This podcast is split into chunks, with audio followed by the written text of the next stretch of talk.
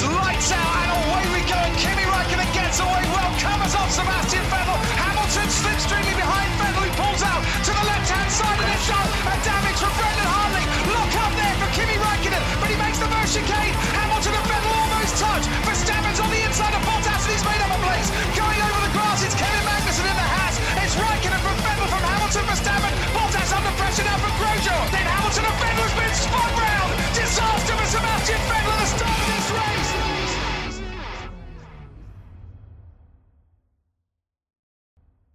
Bonsoir à tous et bienvenue pour une nouvelle émission consacrée au Grand Prix du Brésil, 21e et avant-dernière épreuve du championnat du monde 2022 de Formule 1. Ce soir, pour débriefer ce Grand Prix, ils sont trois avec moi, Buchor, McLovin et Gus Gus. Bonsoir camarades. Bonsoir Bilou. Bonsoir. Et bonsoir chers auditeurs. Salut à tous. Et bonjour à ceux qui nous Com- écoutent en podcast. Et comment allez-vous? Ça va hein Bon, ça y est, on approche petit à petit de, de la fin de la saison.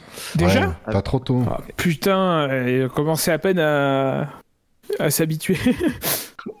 On commençait à peine à avoir des espoirs pour Ferrari. Bon, allez. Voilà. Je me casse. c'est ça, Voilà. c'est ça. Voilà, moi je voulais passer une bonne soirée. Hein et, et on attaque direct par les vacheries. Bah écoutez, hein, moi je... Bah oui, mais moi je voulais une émission courte, donc il fallait dégager quelqu'un. Oui, surtout celui qui parle le plus. d'elle-même. Mais dégage-toi toi-même si tu veux une émission avec une personne en moins. Mais j'anime, je peux pas, voilà. J'anime Sans moi, Mango. voilà. Euh, le Grand Prix du Brésil qui a été euh, très bien noté puisqu'il récolte une moyenne de 16,25. C'est la deuxième meilleure note de l'année derrière le Grand Prix de Grande-Bretagne.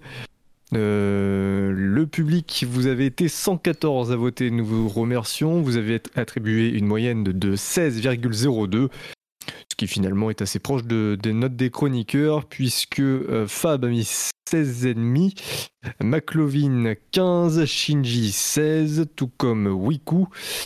Euh, J'ai mis 18, et toi Buchor, quelle est ta note? J'ai 16 que je viens de mettre dans le chat interne. Désolé, j'avais oublié de te la donner. Je me suis dit, je, je la lui donnerai juste avant l'émission. Oui, mais 16. Ah, ça change la moyenne tout ça?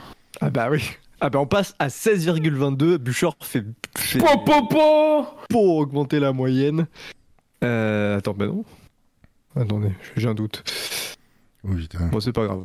Ne quittez pas, nous vérifions cette information. Non. Je sais même plus c'était quoi la moyenne avant. En tout cas, elle est de 16,22 maintenant. Tu réécouteras. Voilà, vous réécouterez l'émission. Euh, au niveau des, des commentaires, avant de passer à vos impressions, Wiku nous a laissé un petit message. Une course à rebondissement et un nouveau vainqueur. Mercedes confirme, Ferrari et Alpine rattrapent leur samedi, Red Bull et McLaren sombre. À part Mercedes qui a été constante, on n'a pas l'impression d'avoir vu juste une même course coupée en deux, contrairement à plusieurs week-ends à sprint précédents. Alors messieurs, vos impressions sur ce Grand Prix du Brésil? Une impression plutôt positive. Bah non, j'ai mis 16 parce que je me suis fait chier, hein, bien entendu. Euh, non, on a eu pas mal de rebondissements, euh, euh, de stratégie, voir ce que ça allait donner avec les pneus. Pour une fois, il y a eu vraiment que de- beaucoup de- d'aspects sportifs intéressants et pas de d'extra sportifs qui sont venus trop polluer la course. Bon après certains pilotes n'ont pas changé leurs mauvaises habitudes, mais on y reviendra. Et ouais non, mais vraiment une course euh, pas- très intéressante à suivre. Ouais, il y avait trois écuries à peu près au même niveau. Je dis à peu près parce que c'est pas tout à fait euh, exact. Euh, donc forcément, bah, ça, ça crée plus d'opportunités de, de, de, lutte, en tout cas pour la tête. Le peloton est toujours aussi dense. Donc donc donc c'est intéressant à suivre aussi. Euh, bon et puis forcément la dernière safety car euh, rebat les cartes et, euh, donne une, fin de course qui eh bah, pour la tête de la course exactement n'a pas donné lieu à, des, à des bouleversements mais plus pour les, les accessites. Ouais, ouais, c'était une, une course, une course sympa. On est, on, est rarement déçu à Interlagos. Hein, c'est vraiment un, tracé qui se, qui se prête au, spe- au spectacle avec, enfin très, très court, avec, avec beaucoup de rythme. Euh, toujours une bonne ambiance dans les tribunes, surtout maintenant que les Brésiliens ont retrouvé un pilote, euh, national. Et euh, alors oui, début de début de course très très animé, fin de course très animé, le, le milieu, enfin le, dire le, gros ventre mou du Grand Prix, peut-être un peu moins spectaculaire, mais on voyait les, les différentes stratégies en, tra- en train de se mettre en place, donc c'était c'était également sympa à suivre. Donc ouais, une, une course, une course vraiment sympa. Ouais, et encore le ventre mou, pas si euh, chiant que ça, parce qu'on a eu des grands prix avec vraiment un, un début très excitant, une fin très excitante, mais vraiment un ventre mou euh, chiant. Et là, même là, le ventre mou était pas si euh, si chiant à suivre, donc euh, C'était un ventre demi-mou. quoi. voilà, oui. Oui, le, le- le milieu de course était quand même très, très passionnant à suivre avec les, les stratégies décalées. Et euh, on peut noter d'ailleurs que le, voilà, la, la- la stratégie pneumatique a, a joué un rôle sur la qualité du Grand Prix parce que c'est, on savait pas trop euh, quel, quel serait le, le pneu, le- les meilleurs pneus. Et finalement, on est dans la confirmation de- du sprint, à savoir des pneus médiums qui étaient pas top et des pneus tendres qui étaient très bons. Ouais, donc on savait en fait. Non, mais Bah, le, on n'était pas sûr parce que les Le- températures n'étaient pas les mêmes et c'était surprenant quand même. le sprint nous avait quand même appris que le, le- vraiment le meilleur pneu c'était les softs. La question c'est de savoir combien de temps ils pourraient les, les faire durer. Et, euh, si- et après autre chose c'est est-ce qu'ils avaient appris euh, quelque chose des médiums euh, du sprint? Il y avait aussi cette, euh, cette petite interrogation. Il faisait plus chaud le dimanche que le samedi, ce qui du coup euh, mettait en doute euh, le fait que les, les softs étaient vraiment les, les, les meilleurs pneus. Il faisait plus chaud au départ et puis après ça s'est couvert. Donc ça, ça a rééquilibré aussi les, les- Ça a rééquilibré ça. En tout cas, il le disait sur F1 TV euh, pendant, le, pendant le Grand Prix. Que la, la température était en train de tomber.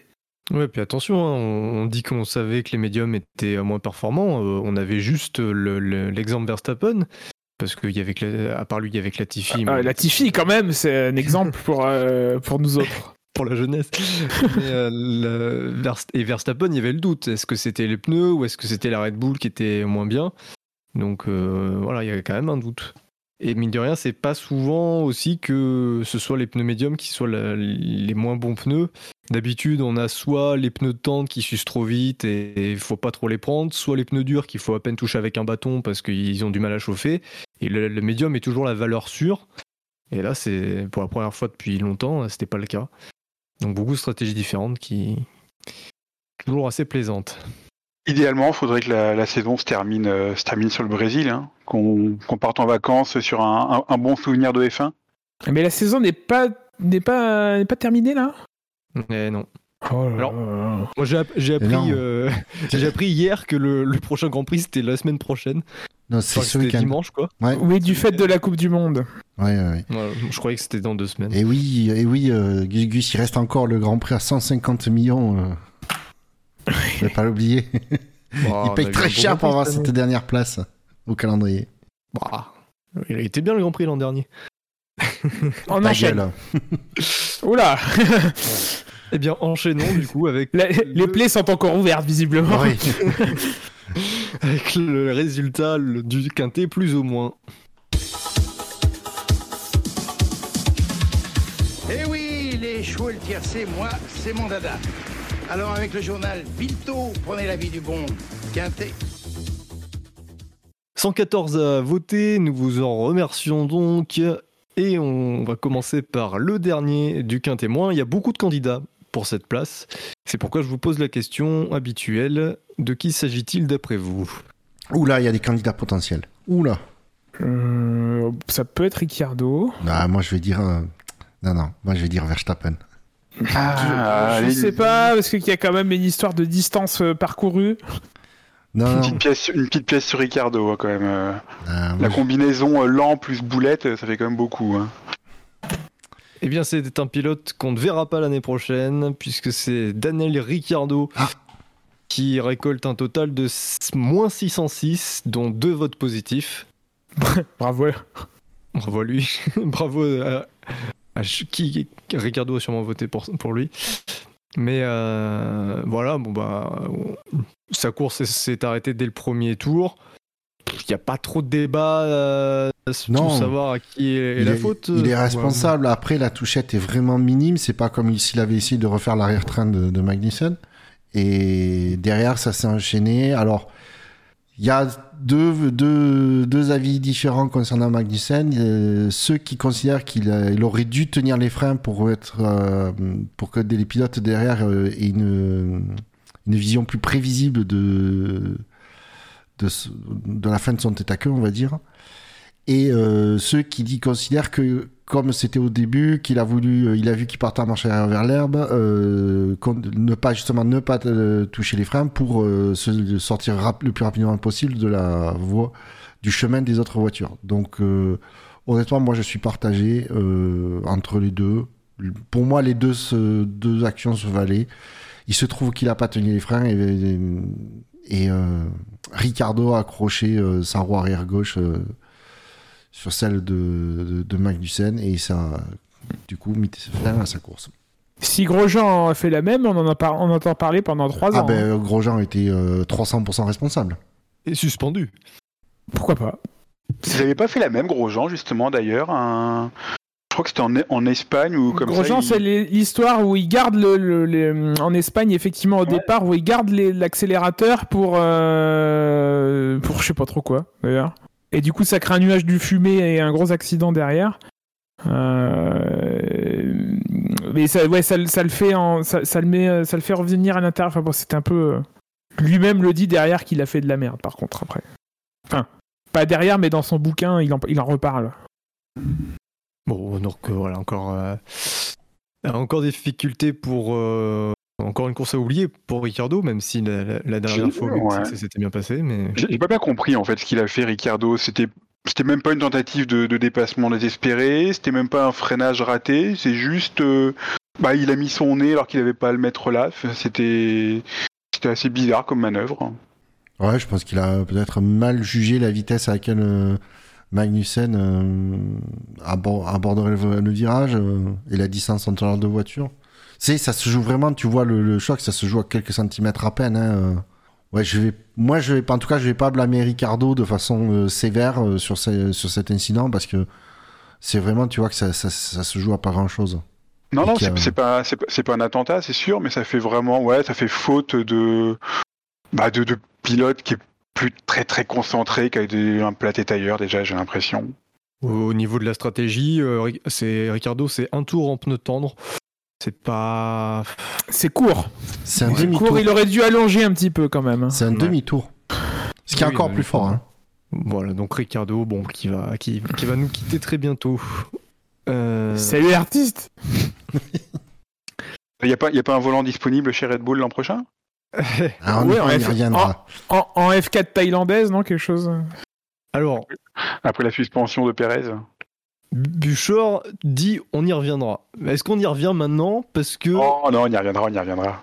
on y Ah. reviendra après Parce que ce serait le deuxième sauf du- si, sauf si Pérez est dans le dans le dans le quintet euh, dans le quintet moins. Alors, c'est pas Perez, C'est c'est Max. Max. Verstappen qui est avant-dernier Oh. du quintet. Mais est-ce qu'est-ce qu'on fait? Est-ce qu'on garde Verstappen pour plus tard? Est-ce Bah qu'on non. parle d'abord de la course de Verstappen et on garde l'après-course pour plus Mais tard? impose tes choix éditoriaux, Bilo. C'est toi, c'est toi le chef. On toute va parler de Verstappen alors. Oui, vous... Puis bon, Alors Leclerc, belle course de merde quand même, non si on parlait de Mick Schumacher et de sa, et de sa carrière. Non mais euh, donc on Mais va du parler coup si on, Verstappen. si on parle de Verstappen on parle d'Hamilton aussi. Et ben, bien sûr. euh, Voilà, Mais si on parle d'Hamilton on parle de Russell également non? Comment on fait?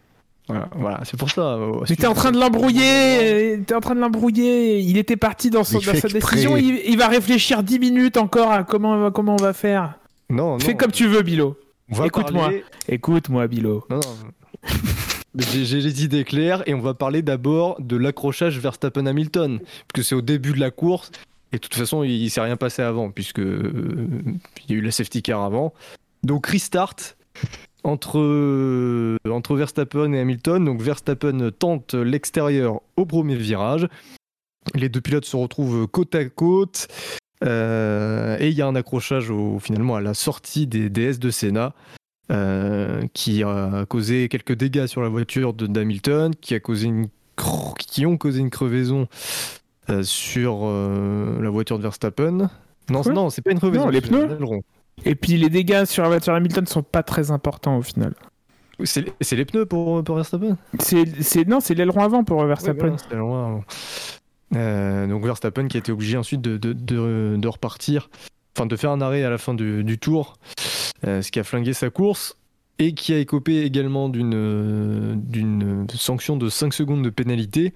Messieurs, votre avis, c'est là où on va pouvoir Ouais. ouvrir le débat. Votre avis sur l'accrochage. Ouais, alors déjà, je vais corriger un truc, c'est qu'ils sont pas côte à côte, hein, mais quand ils sortent du premier virage, Hamilton est clairement euh, devant euh, Verstappen. C'est Verstappen qui, re- qui replonge à la corde euh, du droite, hein, donc du deuxième virage. Et je sais pas si vous voyez les images, mais je sais pas à quel moment euh, Verstappen il comptait pouvoir prendre le virage euh, vu la configuration euh, où il se trouvait. hein. Donc ouais, le 5 secondes c'est très léger. D'un autre côté, c'est déjà une pénalité pour, euh, contre Verstappen, donc euh, j'ai envie de dire c'est déjà ça de prix. Ça faisait longtemps qu'on n'en avait pas vu. Euh, mais bon, le championnat étant plié, euh, les, les- les commissaires peuvent oser. Non, moi je trouve que c'est... Et étrangement, sur les commentaires de la Sky, euh, Martin Brundle, est-ce qu'ils veulent se mettre bien avec, avec Red Bull? Je sais pas. Martin Brundle, lui, il disait que c'est la faute d'Hamilton. Il était très surpris euh, quand, euh, quand la, la décision est tombée. Euh, Maintenant, euh, quant, à, quant à moi, mon analyse, il y a deux façons de voir les choses. Il y a les- la façon euh, telle que. Comment? Quand je disais à demain. Pourquoi? Vas-y, vas-y. Continue. C'était pas drôle si vous juste qu'il anticipait un monologue de ta part, mais... euh, c'est Ah, j'ai pas, j'ai pas l'habitude de, de- que, que, que Bilo soit pas, soit pas drôle. Euh, donc, voilà, j'ai perdu mon fil. Non, il y a deux façons de voir les choses. Il y a deux façons de voir les choses. Il y a deux façons euh, de le voir de la FIA avec les guidelines et à, ce compte-là, Verstappen, il est responsable de l'accrochage parce qu'il aurait dû, euh, il n'était pas en position euh, où il était autorisé à, se, à se battre avec, avec Hamilton, où il devait lâcher et laisser Hamilton passer devant. Et puis il y a la façon de se dire, euh, bah, euh, si, on, si, on, si on sort de ces guidelines, euh, bon, ils y mettent pas du leur l'un comme l'autre, quoi. Effectivement, c'est plus à Verstappen de lâcher. Maintenant, c'est pas non plus des attentats de l'un comme de l'autre. Donc à un moment, là, c'est plutôt un incident de course. Selon moi, selon moi, c'est un incident de course. Selon les guidelines, c'est Verstappen qui est en tort. Il est pénalisé. Bon, bah, c'est c'est logique. Je pense que la, la, la- la- la ligne de conduite, pour le faire en français, euh, c'est plus que euh, Verstappen et il y a, c'est pas vraiment du 50-50, c'est plus du 60-40 en, euh, ouais, du coup 60% de la faute de, de Max et du coup c'est lui qui prend la pénalité. Je pense que c'est plus vu comme ça que Bah, je t'avoue que je suis Alors- pas allé lire le document. Moi Alors, non les, plus. les commissaires ont estimé euh, Verstappen euh, principalement responsable, mais, mais pas totalement. Euh, donc, qu'est-ce qu'ils ont dit?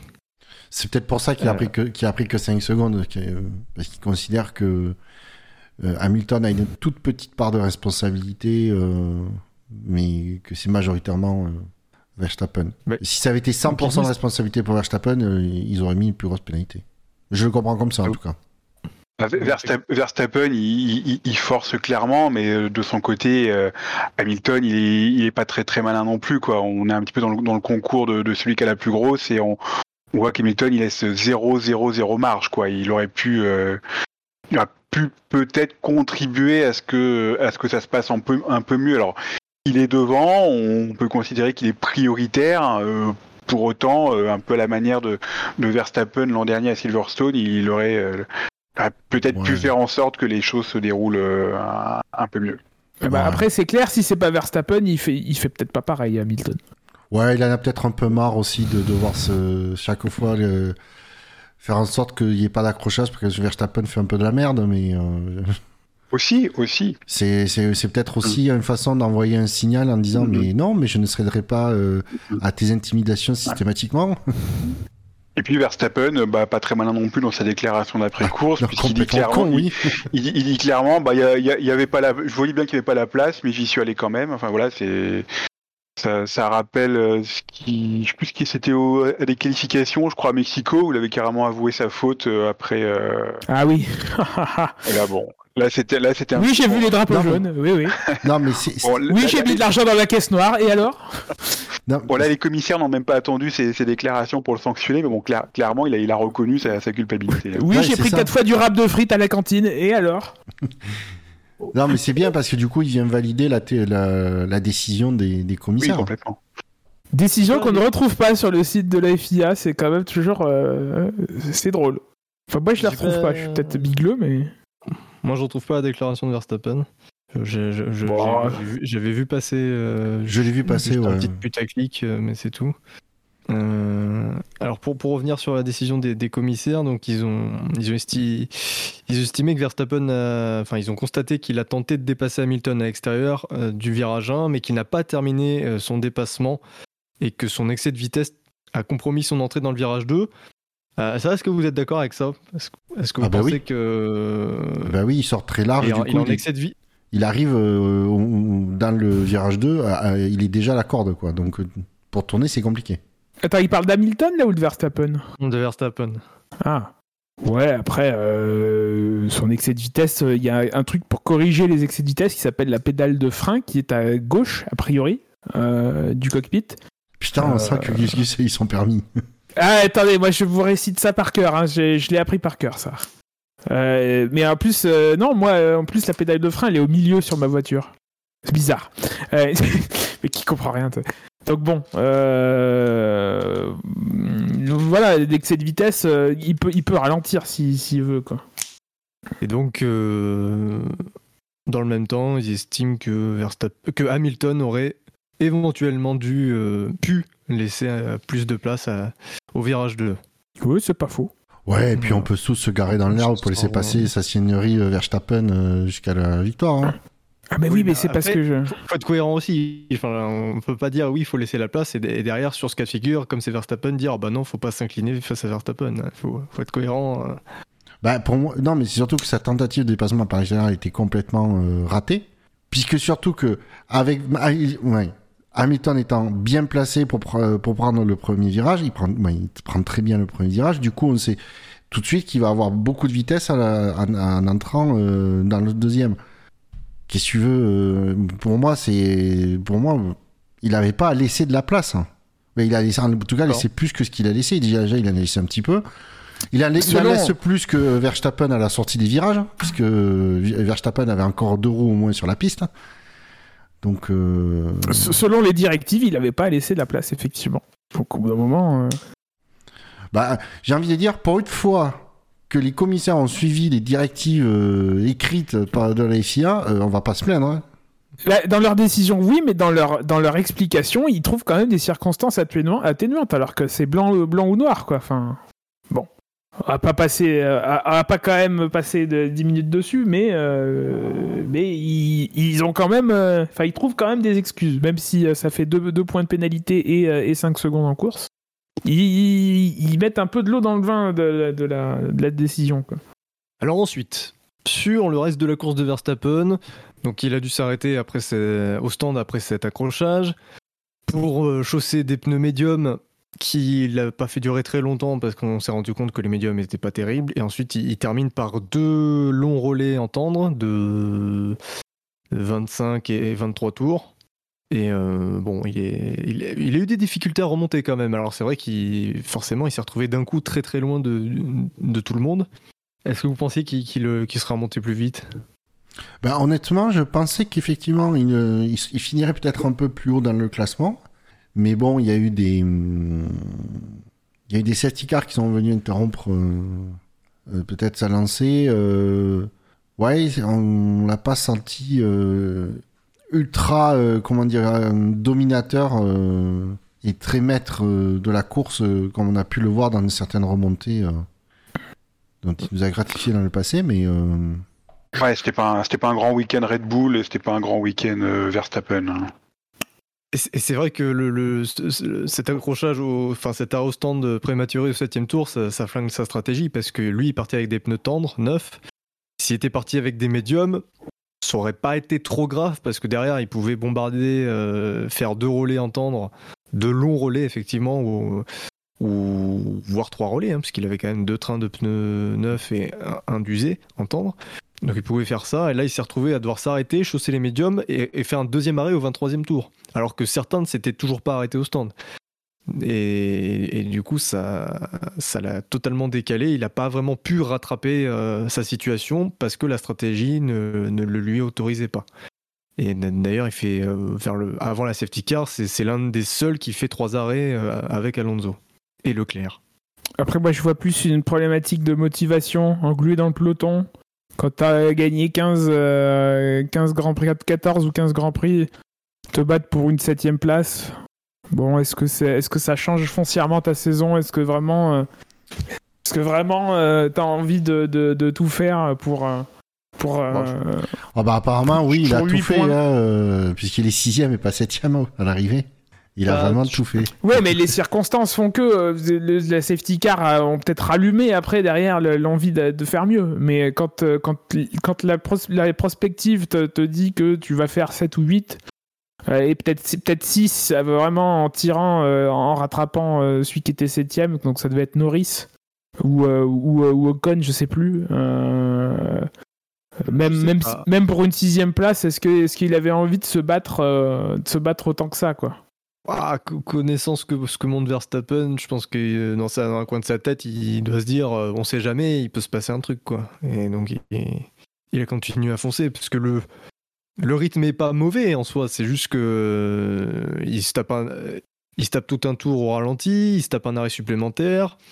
Et dans sa remontée, bon, il y a, plusieurs tours où, il bute sur un pilote sur la dans la partie sinueuse, ça, coûte du temps. Donc c'est pas c'est pas évident pour, pour, pour des remontées. On, va parler de, de la toute fin de course de Verstappen, mais après, euh, lorsqu'on abordera le, le cas de, de son coéquipier. Et on va passer au troisième du quintémoin, qui est. Bah, qui est qui d'ailleurs? Je vous, le- je vous le demande. Qui est qui. Marion Genardi Ouais, euh, Allez, une petite pièce sur Lando Norris. Norris pour McLovin. bah, ce serait injuste, non, je dirais. euh, Parce que je pense que c'est un client par défaut, euh, Latifi. Il a fait Latifi. Bah, il, il finit, euh, pas- il finit pas dernier, mais euh, avec l'aide de l'EFIA. Moi, je dirais Leclerc. Eh bien, c'est McLovin qui a raison. C'est effectivement Lando Norris qui est euh, 18e du quintet, 233 points négatifs. Enfin, moins 233, euh, dont 10 positifs. Euh, même question finalement que pour l'accrochage Verstappen-Hamilton. Donc là, on a eu l'accrochage Norris-Leclerc dans le même tour. Ah oui, c'est Euh, vrai. Norris a écopé d'une pénalité de 5 secondes. Même question, d'après vous, euh, à qui attribuer Putain, c'est la me- responsabilité? Bah, moi, je l'avais oublié déjà, donc tu vois. Pareil. Ah bah moi. McLovin. Ah, Pour moi, ça me paraît euh, assez clair. hein. C'est Norris qui, perd la voiture et qui, et au contact euh, sur Leclerc. Donc, euh, la, la- la faute, elle est, elle, est minime, mais euh, il y, a- de grosses conséquences. Alors, moi, j'ai pas envie de lui, de lui taper dessus pour une petite erreur de pilotage comme ça. hein. Les, les, les, les- mecs, euh, les mecs sont à la limite, ils sont sur un fil, des, des, des petites erreurs, ça arrive. Ce qui, ce qui m'a plus embêté, c'est les déclarations d'après-course de Norris, euh, qui n'a pas du tout euh, accepté de, de prendre la responsabilité de, de l'accident, et qui a même chargé Leclerc en disant ah bah ouais attendez, euh, à l'école de pilotage, on nous apprend qu'il pilo- faut pas dépasser par l'extérieur. Bon, c'est la première fois que j'entends ça, que les dépassements par l'extérieur c'est interdit. Donc euh, moi c'est surtout surtout là- là-dessus que j'ai envie de, taper sur Lando Norris parce que la faute, bon, ça arrive et puis il est pas vraiment coutumier du fait. hein. c'est un pilote plutôt bon relativement clean dans le dans les duels en général Norris. Mais euh, ouais, sa, déclaration d'après course, c'était vraiment c'était un peu couillon. Il y a les guidelines de la FIA, il y a celle de Lando Norris, visiblement. ouais. Non, mais on la lui ressortira quand il fera des, quand il tentera un dépassement à l'extérieur. Ça a dû probablement arriver, hein. déjà. Ah bah oui, ça je doute pas qu'il a déjà doublé, euh, il a déjà dû faire un dépassement par l'extérieur, mais il avait pas encore fait cette déclaration. Ah, bizarrement, il se reçoit, il se reçoit moins de, de, de sauts de merde, lui, pour cette déclaration.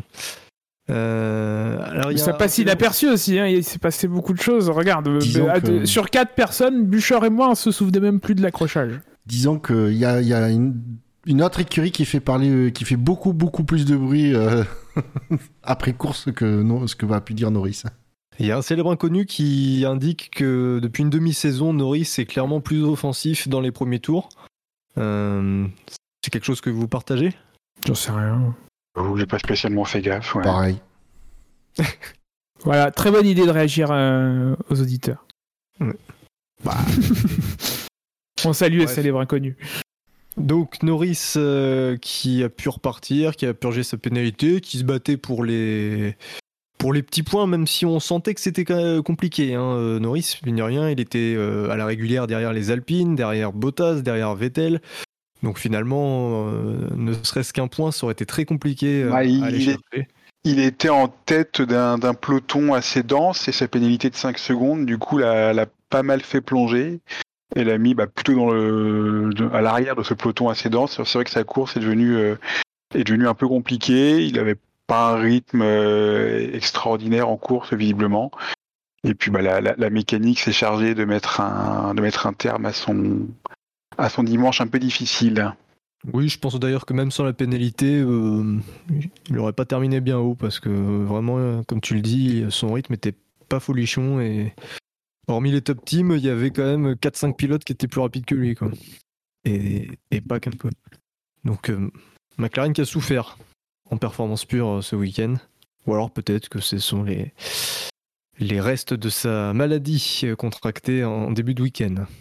En tout cas, il a dit que sans, la- sans son abandon, euh, ouais, il aurait peut-être eu du mal à finir la course. Mm. Bon, après, il a dit qu'on pouvait pas dépasser à l'extérieur. Donc, moi, je vous laisse juge de, de la cohérence des propos de ce monsieur. On passe au quatrième du quintémoin. Là, je vais pas vous demander euh, de qui ça- il s'agit, parce que c'est Nicolas Latifi que on l'a pas vraiment vu et que, comme, comme très souvent, on n'a pas grand chose à dire sur lui. Si, il est revenu dans le tour, lui, à un moment. Ah, contrairement à Tsunoda, oui. Euh, Oh, le nulos. moins 198, euh, que des points négatifs d'ailleurs. Bon, voilà. Euh, rien de spécial, euh, rien à signaler. Salut l'artiste. Ouais, beaucoup d'artistes. Attends, il peut partir sur un coup d'éclat encore. On sait jamais. Et le dernier du quintet moins. Enfin, le premier. oui, le dernier quintet moins. 16e du quintet. Alors, est-ce que c'est un gros nom ou pas? Oh, bah, si tu nous poses la question, euh, sans doute. Troll, parce que peut-être que les auditeurs vont, vont avoir voté pour le, la course sprint aussi. Eh bien, c'est bien vu, McLovin. C'est effectivement Lance. Je, je, je savais que les auditeurs allaient mal voter. C'est une constante, hein. On les connaît, nos auditeurs. hein. Souvenez-vous de, de ces paroles, chers auditeurs, euh, lorsqu'il faudra voter un peu plus tard dans l'émission. Euh,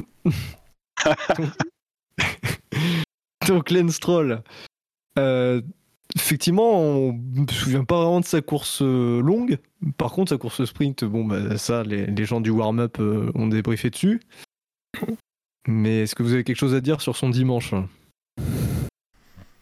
Euh... Vous sentez Je pas m'en obligé, fous. hein. Bah non, bah non. Ah, il Bah, termine devant Vettel, alors que j'avais quand même le sentiment que Vettel était beaucoup plus. euh, Ah oui, non, mais ça, c'est du vol pur et simple, beaucoup, hein. beaucoup plus péchu euh, hi- hier, enfin dimanche. Euh, pourtant, attends, il s'est arrêté quand son dernier arrêt 48e tour? Non, il a pas Non, spécialement bénéficié du safety car. Si, pourtant, si, si, euh, si, si, parce que en fait Vettel, il est vraiment dans le bon peloton à se battre avec Bottas et les Alpines pour la, euh, la quoi, la cinquième place. Euh, il est bien, alors que Stroll, il est derrière Schumacher et Joe. Donc, euh, allez, au doigt mouillé, il doit être entre 10 et 15 secondes derrière Vettel. Et la safety car arrive et Stroll, lui, il termine, euh, il termine en pneu tendre, alors que Vettel termine en pneu médium. Et on a vu que ça faisait une grosse différence. Donc, c'est pour ça que Stroll termine devant Vettel. La safety car a réduit les écarts et lui avait les bons pneus, contrairement à son coéquipier. ouais, donc un peu, un peu de chat. Ah, il marque un point en plus, Stroll, c'est incroyable. Il se fait voler, Vettel. Euh, bon, voilà, on reviendra sur, sur Vettel tout à l'heure. Mais oui, rien, rien qui ne justifie un, un, si ce n'est le, le souvenir de son, de sa petite incartade de samedi. Bon, après, il se fait quand même copieusement dominer hein, par son coéquipier. Moi, je, je trouve ça plutôt, euh, plutôt cohérent. Même si d'autres pilotes auraient peut-être mérité, plus mérité leur place dans le quintet moins. Ça, c'est c'est un autre débat. Alors, on passe au quintet mou. Et donc, on va voir s'il y a des pilotes intéressants sur lesquels revenir. En sixième position du quintet plus, enfin du quintet mou, pardon, bah, c'est justement Sébastien Vettel. Septième Bottas, huitième Ocon, neuvième et dixième les deux As, Magnussen devant Schumacher, Guan Yu Zhou est onzième devant Alex Albon, les deux AlphaTauri treizième et quatorzième, et c'est Sergio Perez qui conclut le quintet mou à la quinzième place. Donc il, est pro- il était proche du quintet moins. Ah C'est oui, incompréhensible. Bah oui, c'est ça. Bah, euh, c'est tout à fait compréhensible. Je viens de dire il est 15e. Donc oui, il est proche. Il est même très très tu as proche. dit il est puisque- 15ème du quintet mou. Or, tu as commencé ton classement par le 6ème du quintet mou. On comprend rien. Bah si. Je- J'ai fait, je suis parti du sixième. Non, pour aller le quintet mou, c'est du 6e au 15e du classement des auditeurs.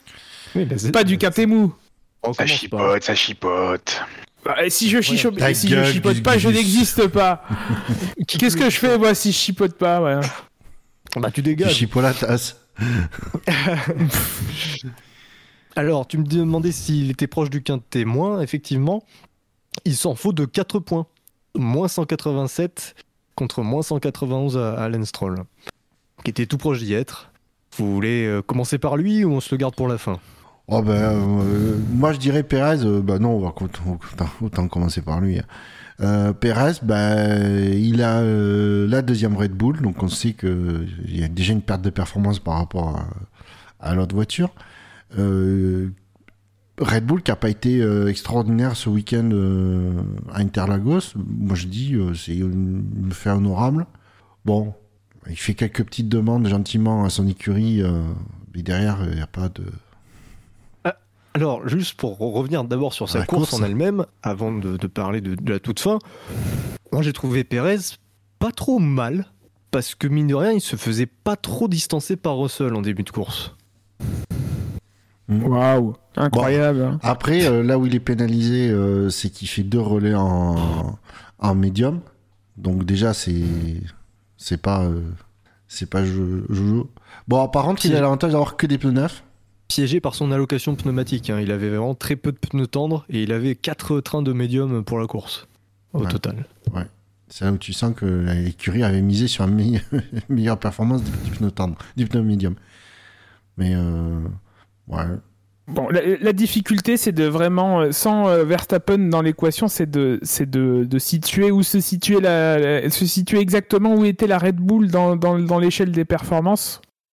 Moi, je suis pas convaincu que la Mercedes était la plus rapide euh, cette, euh, ce, week-end. Peut-être, peut-être après tout. Après tout, hein, euh, Mercedes est sur une pente ascendante. Peut-être que le, circuit leur convenait mieux et que du coup c'était la, meilleure voiture. Je suis pas convaincu.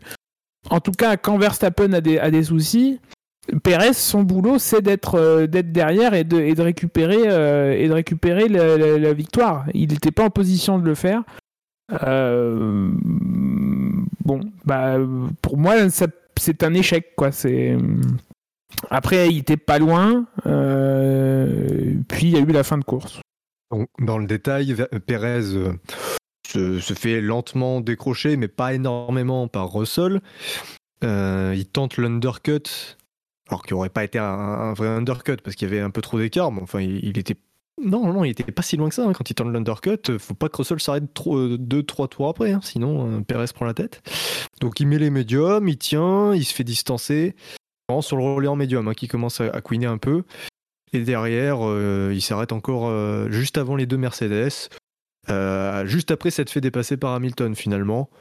Donc euh, à la régulière, il se dirigeait vers une, une troisième place. Peut-être à la bagarre avec Sens qui était en stratégie décalée. Oui, non, il est pas. C'est l'un des, des plus grands perdants du, euh, du, safety car. hein. C'était euh, ces, derniers tours avec les pneus médiums quand, quand tout le monde avait, avait des neufs. C'était vraiment, euh, c'était vraiment une, cible facile pour, pour, pour beaucoup. Bon.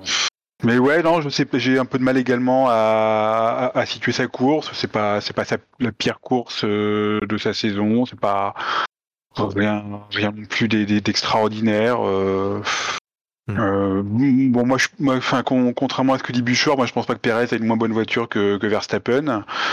Une voiture peut-être moins, moins adaptée à son style, euh, peut-être pas toujours les, les stratégies les plus, euh, les, les, les, plus, les, les plus optimales, mais euh, je pense pas qu'il a un moins bon matos, je pense pas qu'il a un moteur qui peut, qui, qui développe moins de puissance. Donc euh, globalement, euh, cette, course, elle est pas extraordinaire et sa saison dans son ensemble, bah, elle, est, médiocre. hein, quand là, il chouine pour être deuxième du championnat, mais quand quand t'as une Red Bull et que que t'es obligé de, de quémander un point pour être deuxième du championnat, c'est je trouve que c'est plus euh, misérable qu'autre chose, quoi. Tu tu, tu, tu te fais discret quoi dans ces moments-là. C'est mon drive through. Et puis t'évites de raconter des conneries du style euh, c'est grâce à Verstappen, c'est grâce à moi que Verstappen a eu deux titres. Non non, c'est c'est pas grâce à Perez que Verstappen il a il a 150 points d'avance au championnat. Faut pas faut pas raconter n'importe quoi. Perez il a il, Perez il a joué son rôle euh, l'an dernier à Abu Dhabi. Mais- Un, un rôle important, c'est quasiment l'une des seules fois en deux ans où Perez a joué un rôle euh, dans, au championnat. Donc faut Non, mais je, qui, qui reste un, qui reste un peu à sa place le mec. je sais que j'ai la mémoire quand même compliquée, mais euh, ben, euh, Verstappen, il a été champion qu'en 2022. Il est On où, le passe à mon through.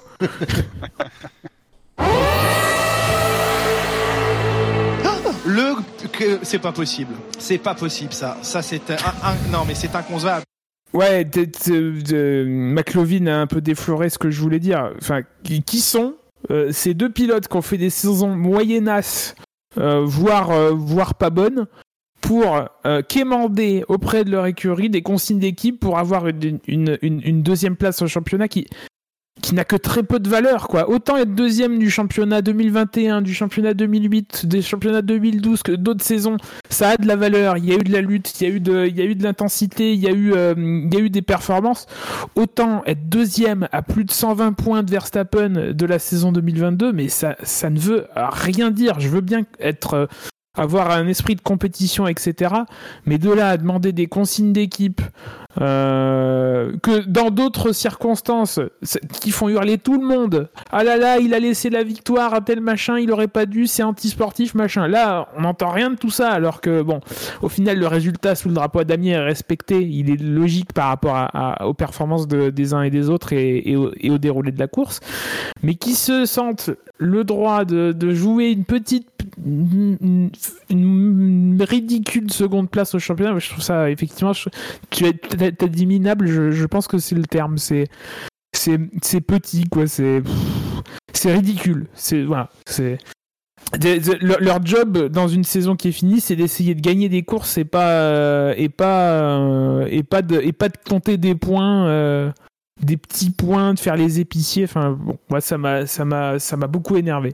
Pour le coup, moi je trouve que on le sait, en plus, les voitures nivellent les performances des pilotes, donc euh, le, championnat pilote n'est pas vraiment un championnat pilote au final. Euh, et je trouve que un Russell ou un Hamilton sont plus méritants dans leur performance globale sur la saison qu'un un Leclerc et un Perez.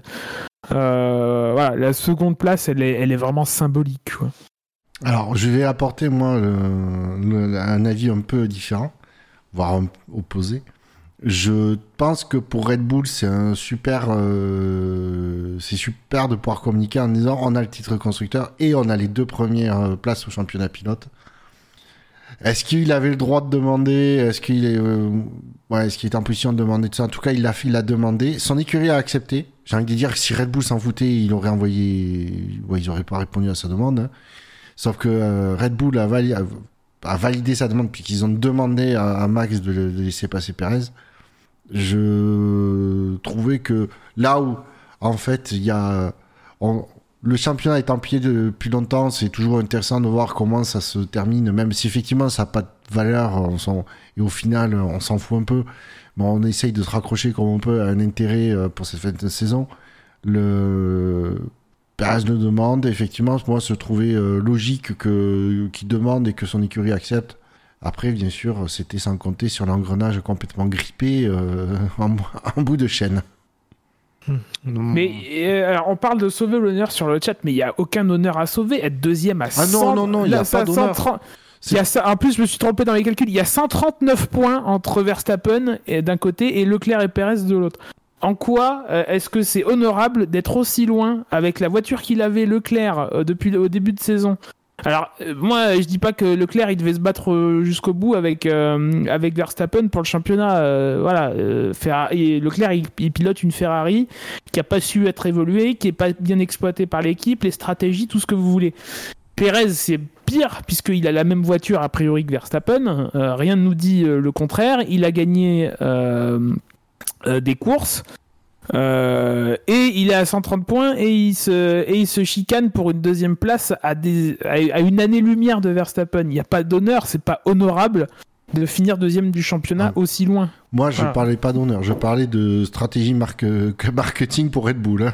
Non, non, mais après, bon, que Red Bull, ils, ils fassent leur truc, c'est leur tambouille. Euh, en d'autres, en d'autres, euh, dans d'autres circonstances, d'autres écuries ont fait plus de polémiques en manipulant les résultats comme, euh, comme ça. Alors certes, c'est pas pour une cinquième place, euh, ou quatrième, ou je sais pas combien, mais c'est la même logique. Sportivement, euh, Verstappen, il était devant, sa course était... Son résultat était censé, dans la logique sportive, être meilleur que celui de, de, de Pérez. Après qu'il s'exécute ou pas, qu'il n'obéisse pas aux, consignes d'équipe, c'est autre chose. C'est un sport d'équipe. Euh, Verstappen, quand son équipe lui donne un ordre, euh, quand des supérieurs hiérarchiques lui donnent un ordre, c'est comme ça que ça fonctionne normalement. Euh, je dis pas que c'est bien aussi. Il est censé s'exécuter. Maintenant, on a toujours dit que les pilotes ils conduisent les voitures et que bah, l'écurie elle peut rien faire pour appliquer, pour faire appliquer une consigne. C'est c'est euh, les voitures ne sont pas radiocommandées. Voilà. Il y a un pilote qui est qui est qui est final le seul maître à bord de la monoplace. Non, mais c'est surtout, en fait, c'est surtout la, pas tant la réponse, mais la manière dont il a répondu Verstappen qui fait, euh, qui a beaucoup fait parler. Ouais, ça c'est le c'est le deuxième aspect du problème. En, tant- en tant que téléspectateur, moi ce que je veux, c'est effectivement voir des voitures qui terminent dans l'ordre euh, logique des, des, des performances. Et donc euh, de, de ce point de vue-là, je suis bien Désolé. content que Verstappen, que, que Verstappen n'ait pas euh, n'ait pas cédé. euh, n'est pas cédé à, enfin que Perez ne soit pas passé devant Verstappen. Maintenant, si on se met dans, une autre logique, euh, la manière dont effectivement Verstappen a refusé d'obéir euh, à, son employeur, ça, pose question. Parce qu'effectivement, qu'est-ce qu'il avait à perdre à, laisser un, point à Perez? Euh, Il avait même, j'ai je pense tout à y gagner. Il a, il a, il a un, co- un coéquipier bien, bien, bien serviable, bien, bien servile. Il a tout intérêt à, le garder et avoir les meilleures relations possibles avec Perez. Et là, pour trois, pour trois fois rien, il est en train de créer une sorte de, de, de guerre civile euh, chez Red Bull. Les- qui semblait être la, la plus solide et la, la plus sereine de, de la saison, qui, qui plonge dans, dans un espèce de, psychodrame dont j'ai du mal à, voir quelle, quelle, quelle- sera euh, l'am- l'ampleur. Enfin bon, j'ai je pense que ça risque quand même d'aller loin, puisque Ver... Verstappen l'a pas dit directement, mais euh, son entourage, qu'on suppose un peu téléguidé, a quand même fait des grosses allusions, euh, même plus que des allusions, sur euh, ce qui s'est passé au Grand Prix de Monaco au mois de mai dernier, euh, accusant clairement Pérez d'avoir triché au calife de, Monaco en provoquant délibérément un, drapeau rouge pour, maximiser sa place sur la grille. C'est des accusations, encore une fois, qui sont pas directement faites par Verstappen, mais indirectement, on sait que ça vient du clan Verstappen. Des accusations très très graves qui mettent euh, qui mettent Pérez en porte-à-faux, qui mettent son équipe entière en, en porte-à-faux. Euh, Waouh, tout ça, tout ça pour ça, quoi, tout ça pour une euh, pour une sixième place. C'est assez, euh, je trouve que c'est assez hallucinant ce, ce à quoi on, on assiste Ah. depuis depuis dimanche soir. Ouais, là, le clan, le, le... j'ai envie de dire, je vais mettre un peu tout le monde dans le même paquet en parlant du clan Red Bull, mais c'est, ils se prennent un shitstorm. euh, J'ai envie de dire quelque part un peu mérité. Euh, non, là, en fait, ce que je regrette, ce que je regrette, c'est que euh, Verstappen, ça ne lui coûtait rien. Mais vraiment, ça ne lui coûtait rien de dire, ok, vas-y, tu veux grappiller, euh, tu veux une place de plus euh, pour pour l'histoire de truc. À la limite, il pourrait dire, ok, si vous voulez, je m'en fous. c'est ça, ça coûtait rien. Et surtout, là où Verstappen se prend pour, pour moi un shitstorm bien placé, c'est que Perez, alors, je vais pas aller, vais pas aller jusqu'aux déclarations de, de Perez parce qu'elles sont plus qu'abusées. Euh, effectivement, Verstappen n'a pas gagné ces deux titres euh, grâce à Perez, mais Perez il a permis à Verstappen de grappiller quelques points à des moments, euh, notamment l'année dernière, à des moments où où ça, ça pouvait compter, euh, puisqu'on a vu à quel point c'était serré en, en fin de saison. Et disons que c'était une, façon de montrer un peu, ok, euh, une sorte, une forme de reconnaissance. Et Verstappen est, même pas capable de ça. Donc euh, c'est ça, si tu veux, il avait, il avait une, une, une, une bonne opportunité qui ne lui coûtait, comme je disais, strictement rien de se faire un peu, un peu une image euh, un peu meilleure. Bah non, le- au lieu de ça, il, il plonge, dans, il passe pour un gros connard. Donc, euh, ce que je savais déjà que c'était, mais euh, disons qu'il y a plus de monde qui découvre ce visage de Verstappen. Ouais, mais là par contre, je suis pas du tout d'accord avec ça et je vais mettre un drive-through aussi. Eh, come on Putain de Saras Alors moi, je mets un drive-through à l'encontre des... de ce qui se passe depuis dimanche, le... les sauts de merde que se prend Verstappen depuis dimanche. Euh, alors, tout en étant plutôt d'accord avec ce que vous dites euh, globalement, et même, euh, et même sur le fait que, effectivement, Verstappen, il n'avait pas grand chose à perdre à céder sa place à Perez. Il faisait ça, il s'assurait de la, tranquillité. Vis-à-vis de Perez, il s'assurait une, loyauté, sa loyauté. Et vis-à-vis du public, il s'assurait de ne pas avoir d'ennui. Maintenant, comme, euh, comme l'ont dit Gus Gus et McLovin, bon, on est dans une situation où techniquement Verstappen euh, était devant Perez à la régulière, même si, euh, si, on, si, on, si on est précis, il le doit à la safety car, hein, qui est Oui, oui. terminé devant, mais bon, dans les faits, il est devant à la régulière. C'est quand la dernière fois euh, qu'une équipe demande à son pilote numéro 1 de donner une place à son pilote numéro 2. Je- J'avais posé la question sur, sur, sur notre Discord, notamment à l'intention de McLovin, et on n'a pas trouvé forcément de Ah, si, à part, à quand part même. 2002. Tu me citais 2002 Ouais. avec... Il y, euh, a- il y a eu, il y a eu beaucoup de. bah, il, y a, il y a eu l'Aut- l'Autriche où Barrichello euh, s- s'écarte devant Schumacher. Non, mais, là, mais suite à- mais suite- mais suite Oui, mais, au justement, justement, suite à l'Autriche, Schumacher a rendu la, la victoire, euh, je vais pas dire au centuple à Barrichello, mais enfin il y a eu une, deux, voire, voire trois courses où, euh, où Schumacher a fait des gros cadeaux à Barrichello. Donc ça a été une, une fin de saison un peu manipulée de manière assez ridicule par Ferrari. C'était euh, c'était vraiment un très très Surtout chiant aux. États-Unis, quoi. Voilà, il y a eu l'espèce de fausse arrivée pour être ex aux États-Unis, puis il y a eu deux. Il y a eu deux grands prix, de mémoire c'était Monza et, et- et Budapest où, euh, où Schumacher avait la, la victoire en main, mais euh, il- assez, assez discrètement au moment des arrêts au stand, il a, il a, il a su ralentir comme il fallait pour que Barrichello puisse repasser devant. Voilà, c'était c'était un petit peu gros, c'était euh, voilà, c'était de la manipulation de, de, de course. Alors ils ont, ils ont le droit, hein, c'est des consignes d'équipe, ils font, ils, ils font ce qu'ils veulent. mais Enfin voilà, quand, quand t'es devant ta télé, tu te sens un peu, euh, tu te sens un peu baisé de regarder une course qui est comme ça, euh, un, peu bidonnée. Et, Et puis, dans une moindre mesure, tu as Bottas et, et Hamilton euh, en, en Hongrie aussi. Non, Alors, c'est bah, pas- C'est pas du tout ça. Et c'est- bien pour ça que je précise donner la place et pas rendre la place. Je rappelle, en Hongrie 2017, Hamilton est derrière Bottas à la régulière. Les deux pilotes reviennent sur les Ferrari parce que Mais- Vettel a un problème euh, d'échappement, je crois. Et tu l'as dit toi-même, c'est à la régulière, Verstappen, il n'était pas devant Perez. Donc, quelque part, ce que demande Red Bull, c'est qu'il rende, c'est qu'il rende la place qu'avait Perez avant la safety car. Mais Perez n'a pas laissé passer Verstappen. Hein. Oui, Verstappen a doublé Perez à la loyale. Enfin, Bon, euh, il n'a pas opposé une résistance euh, Non. particulièrement. Il s'était pas, sur la même stratégie, quoi. Pas écarté du tout. Enfin, Il s'était pas pas sur la même stratégie. Il n'a a pas défendu non plus. il s'est Ah, il fait a pas- il lui a doubler fait doubler par Alonso et par les Ferrari. Hein, euh, Il a- Perez. Pff, il a, il a pas, dé- il a pas défendu. ah, mais c'est pas, une- c'est pas suite, à une- c'est pas suite à une consigne que Verstappen est passé devant Perez. Ah non, non, non. Perez n'a pas, ou si consigne Ça, il y a eu, je- pense que hein.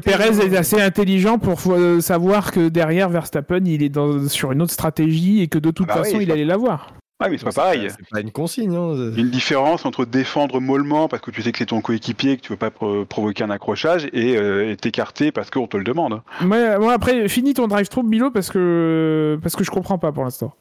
Ah Ouais, non, mais mon drive- mon drive-through va être long, mais en même temps, il il faut s'y pencher. Donc, voilà, pour dire, donc Hongrie 2017, oui, j'y revenais.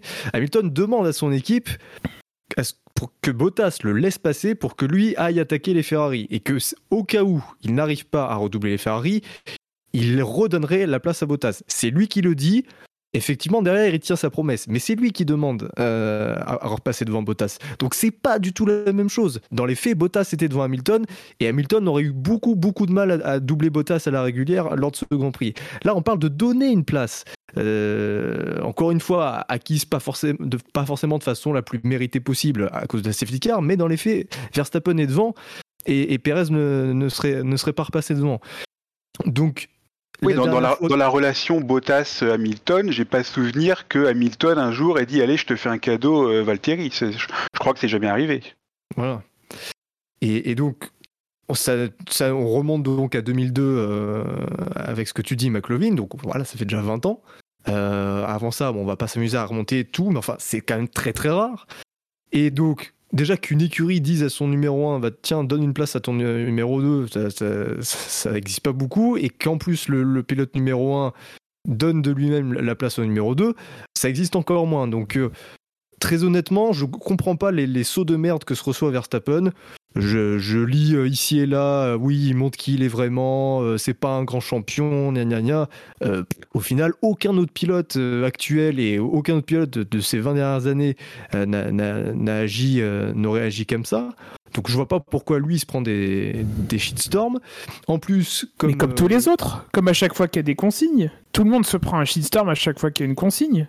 Oui, mais là, là, il se prend un shitstorm parce qu'il n'a pas respecté les consignes. Alors que d'habitude, les gens crient au scandale, tu l'as très bien dit, Gus Gus, les gens crient au scandale à la moindre consigne. Là, une consigne est donnée, on, on, on crache sur celui qui, n'a pas, qui a gardé sa position euh, su, sur la piste. Et euh, ouais, non, parce que c'est ça qui est bizarre. Non, le, parce que le contexte est quand même différent. Comme j'ai dit, c'est une, c'est pas pour le, c'est pas pour le c'est pas pour le titre, c'est pour la deuxième place. C'est le championnat est plié depuis un moment. Euh, et, la, et aussi la façon dont, dont Verstappen euh, refuse, il le dit clairement à la radio, et tu sens qu'il se... Ben, T'as l'impression que c'est plus le patron de l'écurie qui est au volant de la voiture que sur le muret des stands. Et, et c'est ouais, tout un truc.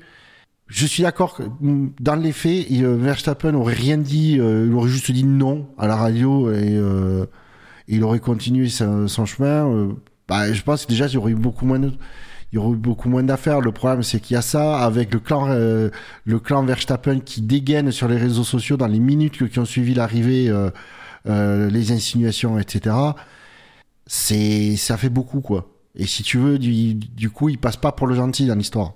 C'est pour ça. Et je, pense, je, pense, je pense que les gens euh, comprennent, euh, ouais, acceptent plus facilement les consignes quand c'est dans un contexte pareil parce que ça ne, euh, ça ne, ça n'influe pas sur le titre de champion. C'est juste pour la deuxième place. Euh, voilà. Du coup, je pense que ils préfèrent pour le, le, titre, ils peuvent voir que ça se joue euh, naturellement en piste et pas, euh, pas sur des consignes. Là, là les consignes sont les, les gens préfèrent, préfèrent, quand il y a de la bataille. Enfin, je veux dire, personne s'est plaint quand en 2008 au Grand Prix de Chine, euh, Raikkonen a laissé passer euh, Felipe Massa. Ça, ça, ça donnait plus de suspense pour le dernier, pour le dernier, euh, la dernière course. C'était logique. Euh, c'est pas forcément ce qu'il y a de plus sportif à faire parce que Raikkonen était plus, était mieux que Massa sur ce Grand Prix là. Mais c'est, mais c'est logique. Il y a une logique, il y a un vrai enjeu, il y a un titre de champion du monde à aller chercher. Là, encore une fois, on revient dessus. Il y a une deuxième place toute pourrave euh, au championnat. Euh, alors qu'il y a de la valeur, oui, c'est sûr. Être deuxième au championnat, c'est mieux que troisième. Effectivement, c'est mieux qu'être quatrième, c'est encore mieux qu'être cinquième. Euh, je suis d'accord. Mais, euh, mais, mais quelle valeur sportive il y a pour un Pérez de, de, de, de, d'être deuxième, sachant qu'il est aussi loin de son coéquipier avec le même matériel bon, après, il y a, plusieurs, il y a, énormément de facettes à cette histoire-là il y a, euh, euh, y a la consigne d'équipe. L'équipe veut que Pérez passe devant. Euh, effectivement, y chacun, chacun joue son rôle. Après, l'équipe, elle fait, elle fait, elle fait son choix. C'est un sport d'équipe. On, en a parlé dans le warm-up. Il y a 1000 personnes dans les grosses écuries. Il euh, y a une hiérarchie qui est en place euh, et le pilote n'a pas à se, euh, à se, à se, à se mettre au-dessus de cette hiérarchie puisqu'il se considère du coup au-dessus de ses patrons et donc au-dessus des, des, des, des, gens qui sont encore plus bas dans, dans, dans, les hiérarchies. Alors peut-être que c'est le cas, peut-être que le pilote est plus important dans, dans l'organigramme, mais c'est un sport d'équipe et se comporter comme ça, c'est insulter ce fait-là. C'est penser que c'est un sport individuel et, et, que seul on décide plus que, euh, que, tous ensemble. Toi, Buchor, tu, tu parles de, de la réponse de Verstappen envers son équipe. Qu'est-ce qu'il dit Verstappen? Il dit, je vous ai dit de, qu'on ne, de ne pas plus me parler de ça. Et ce qui sous-entend qu'ils en ont déjà parlé avant, potentiellement en briefing. Donc ça veut dire que déjà ils ont mis les points, ils ont discuté de la, chose en, briefing et que vers, il y avait anguille sous roche et que si on, reparle de, des raisons pour lesquelles Verstappen euh, n'aurait pas laissé sa place, bon ben voilà, il y a Anguille sous roche et euh, bon bah chacun a ses, raisons et, finalement tout n'était pas clair. Au final, la réponse de Verstappen à son team, euh, je vois pas ce qu'il y a d'incroyable quoi. Il- Bah, elles sont pourries ces raisons. Enfin, non, mais elles sont pourries. Non, mais si peut-être que tu sais pas ce que la teneur de la discussion que dans, à laquelle il fait, référence- fait, référence- fait référence, mais euh, euh, si ça se trouve, c'était euh, bah, à un moment donné, si on doit vous donner une consigne, vous l'obéirez, vous, vous obéirez. euh, euh, et euh, Verstappen a dit bah non. Et euh, et là, l'écurie, si tu veux, c'est pas une réponse que l'écurie a accepté et que du coup, euh, elle se foutait royalement de la, de la, de la réponse de son salarié. Parce que je répète quand même que, effectivement, Verstappen, euh, avec deux titres, tout ce qu'il veut, ça reste un salarié de Red Bull. Et du coup, euh, bah, il se foutait et, pour lui, c'était euh, son nom euh, était définitif, et pas pour l'écurie. On sait pas à quoi il fait le tonnerre exact de ce à quoi il fait référence. Donc, moi, je juge pas, mais je, vois un, pilote qui s'énerve parce que on lui demande, de, on lui donne une consigne. Et qu'il veut pas, il veut, veut pas obéir, euh, il veut pas suivre cette consigne donnée par ses supérieurs. Et, quand bien même il aurait déjà dit non en briefing euh, à son écurie, euh, l'écurie elle redemande. Il n'y a, pas de scandale là-dessus. Euh, l'écurie est dans son rôle. Elle, passe un ordre à, un employé. Après l'employé, il se trouve que là il a la maîtrise sur ce qu'il peut faire. Euh, donc il, fait usage de, cette maîtrise. Après, euh, bon, les raisons, euh, chacun jugera. du coup, alors autant je pense que la direction Red Bull euh, va passer l'éponge. euh, par contre, c'est Red Perez qui, ben, tout de suite, euh, la, c'est tout de suite hein, à la radio, il montre son vrai visage, etc. C'est, ça y allait quoi. D'ailleurs, il y a eu avant qu'ils aillent en, au, s'appelle là, au, niveau des journalistes.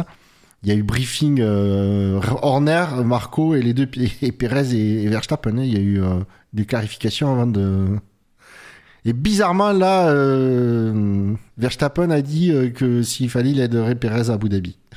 Et donc, Enfin, si, si, si Perez est 30 secondes derrière Verstappen, comme ça mais bien sûr. souvent, euh, Non, mais bien- Verstappen, il, il, il Non pas mais bien sûr, de- bien sûr que s'il est dans une position de, de le faire, c'est sous-entendu. Mais de toute Ouais. façon, Ver- Verstappen n'aura pas à laisser passer Perez euh, en fin de course, puisque Perez et, et Leclerc étant à égalité au championnat, celui qui termine devant l'autre euh, est vice-champion. Donc euh, il n'y aura Sauf, pas besoin sauf de. meilleur tour. Non, parce que euh, il y a, il y a un, meilleur tour, c'est un point. Et, euh, Eh ben, entre la 9 et la 10 place, il y a un point. Et entre la 10e et la 11e, il y a un point. C'est Oui, quelque chose qui peut arriver. Ben non, oui, mais si Leclerc a le meilleur tour et qui termine derrière, Verst- euh, derrière Perez pour Bon, on un va point, pas- bah, ils, auront, ils auront marqué le même de points. Perez reste vice-champion, donc ça, va- ça change rien. on va- C'est ce que- oui, mais on va pas Ah, passer c'est 5 minutes sur le calcul, machin, etc. On le verra quand on sera à Abu Dhabi. Ah bah ça a l'air important pour eux, donc accordons-y Oui, l'importance qu'ils y accordent. Quelque part. Pourquoi pas? Allons-y, Euh, rentrons dans le jeu peut-être. Non, je veux coucher pas trop Donc, tard, s'il vous plaît. Tout ça pour. Ouais, mais enfin là, c'est quand même le, le gros sujet de l'émission. Euh, tout ça pour dire, euh, parce que j'avais pas fini mon, mon tout ça pour dire que dans, dans les faits, euh, en plus, Red Bull, pour moi, il, il déconne un petit peu en, demandant une consigne comme ça, euh, enfin, en revenant à la charge, parce qu'ils savent très bien que derrière, ça, va, être la merde si Verstappen ne respecte pas. Après, effectivement, comme vous l'avez dit, Verstappen, d'un point de vue de situation d'employé, il devrait respecter. Et comme l'a dit Bouchard tout à l'heure, il n'a pas grand chose à perdre à le faire. Bon, Euh, maintenant, Non, c'est ça. Et c'est surtout qu'il avait à gagner niveau image. Il passait pour un mec pas trop, pas trop con. euh. mais, mais les gens, c'est là où je veux en venir, que les gens en profitent tellement et de façon assez violente pour cracher Ah, sur ça, Verstappen. Je veux dire encore, parce que ça, le non-respect d'une consigne d'équipe, euh, c'est pas le premier champion du monde qui qui respecte pas les consignes de son équipe. Euh, voilà, Verstappen, euh, Vettel, Hamilton, euh, il y en a sûrement Alonso probablement. Enfin, voilà, on peut en citer Ouais, à l'appel. probablement, probablement. on peut en citer à l'appel. Et lui, J'ai pas prend- d'exemple en tête avec Alonso, mais sûrement, sûrement. Non, ah non. La, la différence, c'est qu'Alonso, tu savais que ça servait à rien de lui demander. il se prend une voilà une, une vague de violence le- et, et bon après peut-être que j'accorde trop d'importance à, à ce qui se dit ici et là mais moi, je trouve pas ça correct en fait de, de- de se comporter comme ça et de venir cracher sur un pilote. euh, Que, euh, Mais qu'est-ce t'appelles manière. cracher qui, qui tu vises exactement? Je comprends pas en fait. Mais les, les, les, les, les gens sur. Ah, mais les bah, trolls sur Internet, bah, ils crachent sur euh, tout. de- Mais non, mais même pas, forcément, même pas forcément les trolls, même, même des gens, même des gens qui, qui sont, même des journalistes, enfin, dont on atteint des sommets de, de, de, de- de conneries et d'insultes qui, qui, qui, qui n'ont pas leur place. Et je veux dire, on peut pas tenir ce genre de discours et après dire ah ouais, mais c'est pas bien le harcèlement vers les pilotes et pour au final se comporter comme des, comme des gros Ouais, connards. après, Euh, moi, j'ai vu- des peut- On peut, on- je, je termine juste. On peut ne pas forcément apprécier Verstappen. Euh, je veux dire, il a des défauts. Et très honnêtement, moi, euh, vous pouvez écouter les, les, les- les émissions euh, lors de la première moitié de sa carrière, on va dire. J'étais pas le plus tendre avec- envers lui. Moi, je trouve qu'il a, c'est plutôt assagi depuis euh, deux ans, on va dire. C'est pas parfait non plus, La mais j'ai l'impression que tout est prétexte à, à lui défoncer la gueule. Et j'en viens même à le défendre en fait parce que je trouve que les réactions vers lui sont exagérées et qu'en fait peu importe ce qu'il fasse, peu importe ce qu'il fait, pardon, il va se faire défoncer. Et ça devrait pas susciter des- des- de telles réactions euh, quand on voit que euh, d'autres pilotes dans, dans les mêmes cas finalement s'en sortent très bien. Des journalistes, tu dis? Ouais, Oui, non, mais là, journalistes. t'exagères parce que moi, les seuls trucs que j'ai vu passer de journalistes, c'était juste les, les mecs qui disaient, euh, bah, c'est pas, ça le grandit pas euh, à Verstappen, c'est pas quand même lui foutre un saut de merde à la gueule, hein, euh. Mais non, mais quand tu dis ouais c'est un pilote qui manque de classe, c'est pas un grand pilote, mais attendez, encore une fois, mais Ouais, non, mais Euh, attends, ça, ça va, c'est pas, c'est pas agressif comme truc, faut arrêter, hein. Euh, on peut quand même dire des choses, euh, on peut quand même trouver, euh, relever les défauts d'une personne sans pour autant être euh, le harceler, quoi. euh. Ouais, on peut être intelligent et objectif aussi, et surtout en tant que journaliste, ça fait pas de mal.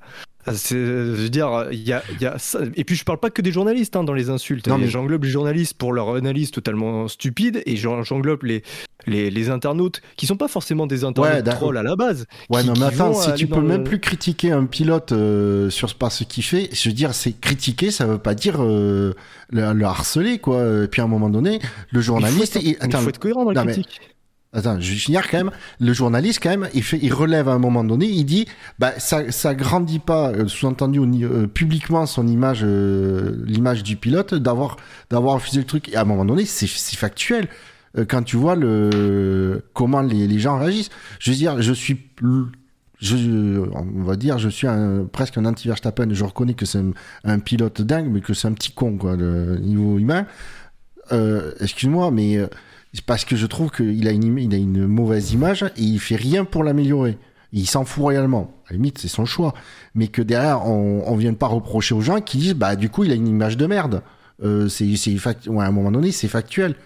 Alors que pourtant, il a quand même une énorme fanbase euh, qui le soutient. Il y a qu'à voir, euh, notamment en Europe, tous les, les masses de, de fans en t-shirt orange dans les tribunes. hein. Non, mais co- comprenez-nous bien, Willow. euh, toutes les insultes et les, euh, et les messages de harcèlement sont à, sont à dénoncer. Euh, d'accord. Maintenant, maintenant, sur son comportement, son comportement n'est pas acceptable. Tout comme le comportement de Vettel en Malaisie n'était pas acceptable, tout comme le comportement des gens qui, qui, qui, ne, qui ne respectent pas les consignes n'est, selon mes critères, après, les gens, ouais, j'impose des critères à personne. Buchor, je pense que c'est à peu près la même chose selon mes critères, c'est pas acceptable. J'ai pas l'impression, en tout cas me concernant, euh, que euh, qu'il y ait de, de l'incohérence dans, dans, dans, dans les critiques.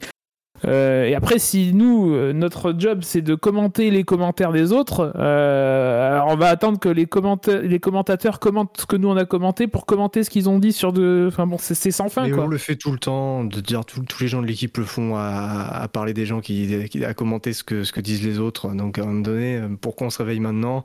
Et, je, et, euh, vous par- je suis désolé, mais il y a clairement de l'incohérence dans les propos des gens.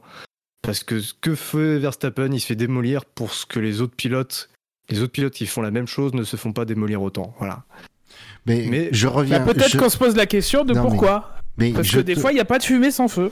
Mais je te répète encore une fois, euh, Bilo, tu veux comparer des situations qui ne sont absolument pas comparables. Et du coup, la perception des gens n'est pas du tout la même parce que les situations sont différentes. Et puis là, tu mets les gens dans un même sac, ça n'a aucun sens.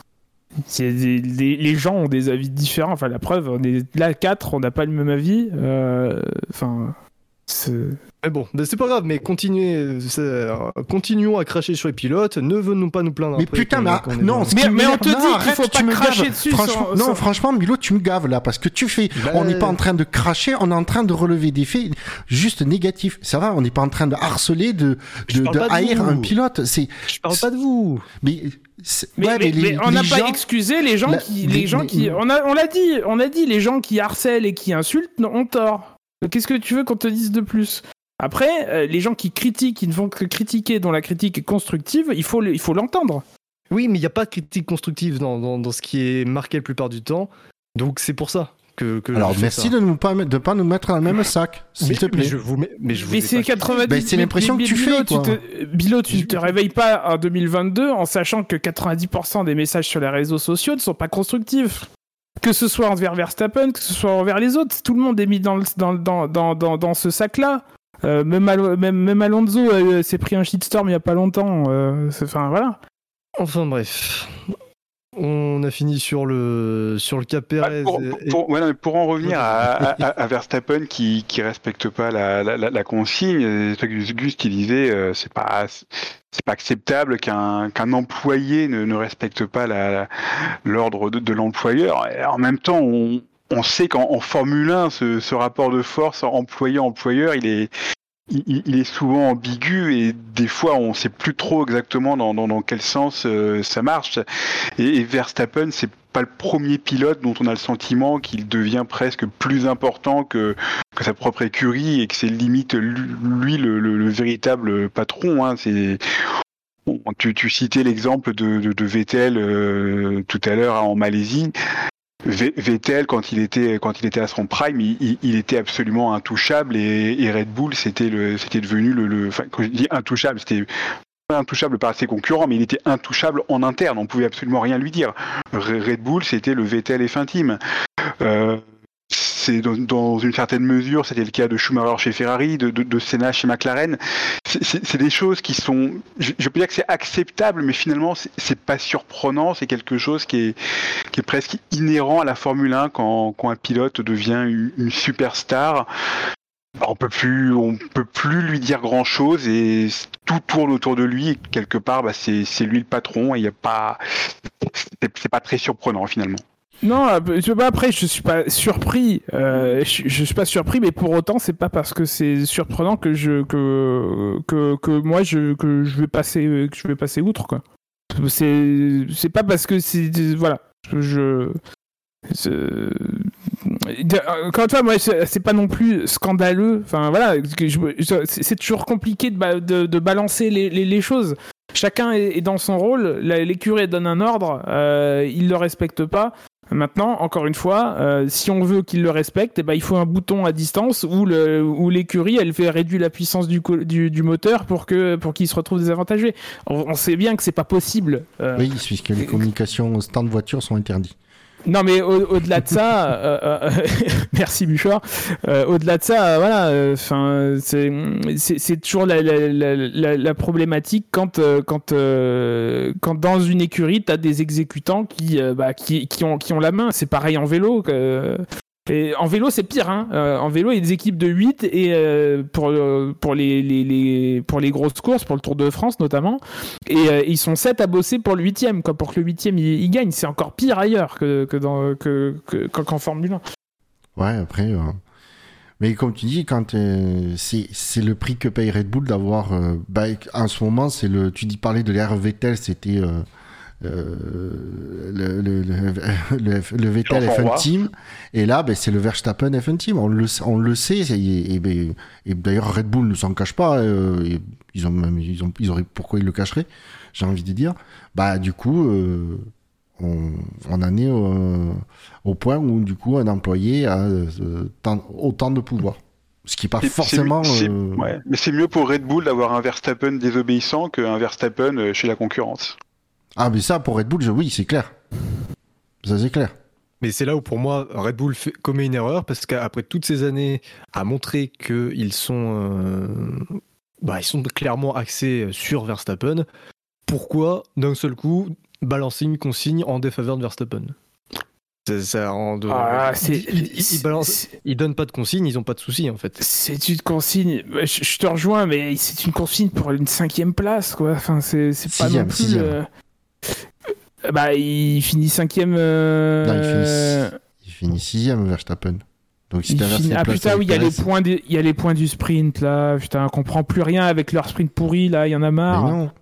Aussi parce que moi j'étais sur euh, Stat F1 dans la colonne, euh, Ah, la oui. colonne des points, donc il a marqué 13 points sur le week-end, mais, euh, mais D'accord, 10. oui. euh, ouais. Ouais, c'est pour une sixième place, franchement. On, bah, écoutez, on va passer à la suite du Quintemou. Euh, voilà, ça, on- bah, ça méritait quand même euh, qu'on s'y attarde. Il nous reste donc, euh, pour rappel, les deux pilotes As, les deux pilotes AlphaTauri, les deux pilotes Alfa Romeo, ainsi que Alex Albon sur sa Williams, Esteban Ocon sur, sa- sur son Alpine, et Sébastien Vettel sur l'Aston Martin qui est sixième. Oh, mais il faut Tiens. qu'on- je pense qu'il faut qu'on revienne sur le cas Tsunoda. Aïe, aïe, Ah. aïe, aïe, aïe, aïe. Pff, on va encore s'énerver. Mais là, on va, on va s'énerver de concert, je pense. Est-ce que vous voulez lancer un jingle? Ouf, non, non, honnêtement, honnêtement, c'est. C'est Au ça. point où on en est, c'est même, c'est même pas dans, le, dans, dans, dans, les, dans le 50% des conneries de la FIA cette année, tu vois. donc, euh. Disons que c'est une connerie qui est limite acceptable. J'ai bien Non, je pas limite. jusque-là, moi. J'ai dit bien. C'est scandaleux limite. ce que vous dites, monsieur Buchor, c'est scandaleux, je quitte le plateau. enfin. Moi, je le trouve presque drôle, leur connerie. Oui, Mais disons qu'à un fait, moment donné, vaut mieux en rire qu'en pleurer. Mais c'est c'est très raccord avec la, la croyance que, que, que, que les machines règlent tous les problèmes.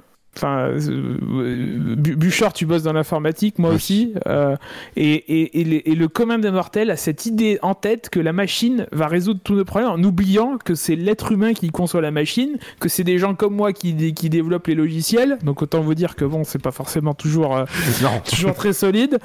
Euh, non, mais, non mais bon, allons pas quand même jusque là.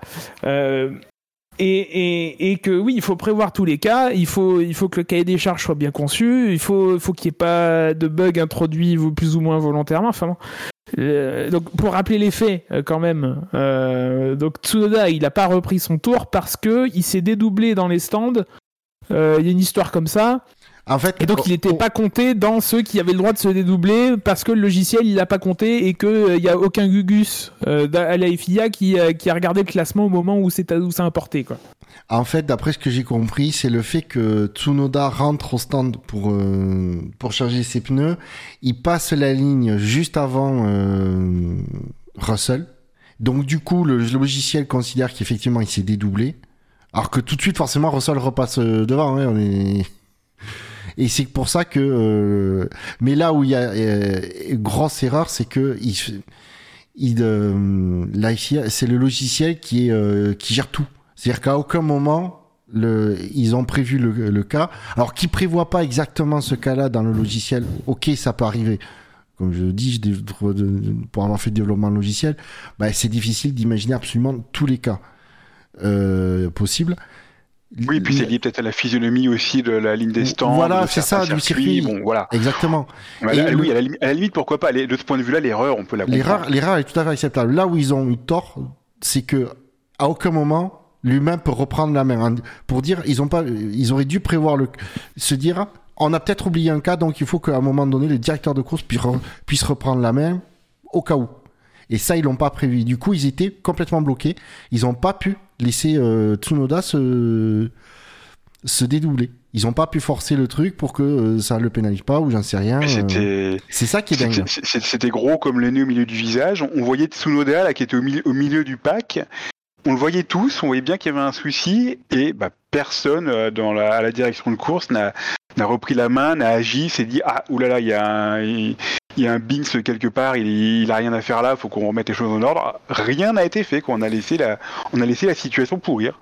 Alors j'ai pas j'ai pas revu le tout ce tout ce passage là depuis le point de vue de Tsunoda pour avoir ses communications radio mais ça devait être épique. Euh, on voyait en piste qu'il savait vraiment pas où se mettre. Euh, Et en plus derrière t'avais la Ferrari- t'avais une des Ferrari qui était juste derrière qui lui Sainz. mettait la pression, dire qu'est-ce que tu fous là? Sainz, ouais. Laisse-moi passer. c'est ouais d'ailleurs euh, Sainz a doublé du coup sous safety car, Euh, mais bon ça. euh, pas- s'est retrouvé sous enquête. Ah, il s'est retrouvé sous enquête, je l'avais pas vu. Ah ouais. Bon, je peux comprendre qu'il n'est pas sanctionné parce que. Mais bon, c'est il aurait raisons, pas c'est dû. une des raisons, on y reviendra tout à l'heure, c'est une des raisons qui est invoquée par Ferrari pour ne pas avoir fait le switch entre, euh, en- entre Sainz et, euh, et Leclerc, parce que Ferrari se demandait si Sainz n'allait pas se prendre une pénalité euh, ap- après la course. Hmm. D'accord. Et hum, sauf que bon, dépassement, dépasser sous safety car, c'est pas 5 secondes à ma connaissance. Mais bon, bref. Euh, alors, je peux comprendre qu'ils aient pas, euh, ils aient pas sanctionné Sainz parce que euh, du coup le merdage est quand même côté FIA. Euh, par contre, en attendant, ça reste un dépassement sous safety car, donc euh, mine de rien, c'est pour moi c'est pas anecdotique, quelles que soient les circonstances. Oui, mais il y avait cas- moins de 10 longueurs entre les deux voitures, en tout cas. Euh, ouais. alors. Et euh, par contre, Tsunoda, euh, on s'est vu, euh, on l'a vu. Bon, mais de toute façon, il a vu, c'était foutu pour lui. À la relance, il s'est bien mis sur le côté pour surtout pas gêner. Il a laissé passer tout le monde. Euh, pour ça, au moins, Tsunoda, là, il a, ils ont géré avec son écurie euh, très bien. Mieux que la FIA en tout cas. L'occasion de rappeler que cette règle fait chier tout le monde en fait. Hein. Une fois sur deux, on en parle. Une fois sur deux qu'il y a des gens qui se dédoublent, on est là à dire ah ça, ça a ralenti la safety car, ils ont pas laissé passer les gens qu'il fallait, euh, etc.. Au bout d'un moment, euh, au bout d'un moment, il y a des, il quand même des façons simples de le faire. Euh, tu, tu fermes la ligne des stands, tu fais rentrer les gens qui sont à un tour. Ils restent dans le tour, ils restent à un tour, parce que la logique sportive, c'est aussi ça. hein. Euh, ils ont pris un tour, c'est qu'il y, a des- c'est qu'il y a des raisons. Par contre, ils sont remis à la queue du peloton. Voilà. Bah, C'est comme ça. Enfin, euh, c'est simple. Euh, Et puis tu repars le tour d'après et on n'en parle plus. Là, on se retrouve à faire des circonvolutions de. de... pff, je, je finirai pas cette phrase. Voilà. Euh, L'exaspération. L'exaspération ne, me- fera pas finir. Ouais, surtout que tu trouves plus tes mots. Euh. Bah non, mais en même temps, Ton euh, quel vo- mot il y a à trouver pour décrire C'est quand Ton même, vocabulaire t'échappe. euh, c'est quand même. euh, oui, échappe, qui est la touche à côté de la touche F1. Euh, comme quoi Ah là là. Convolution. Nous sachons.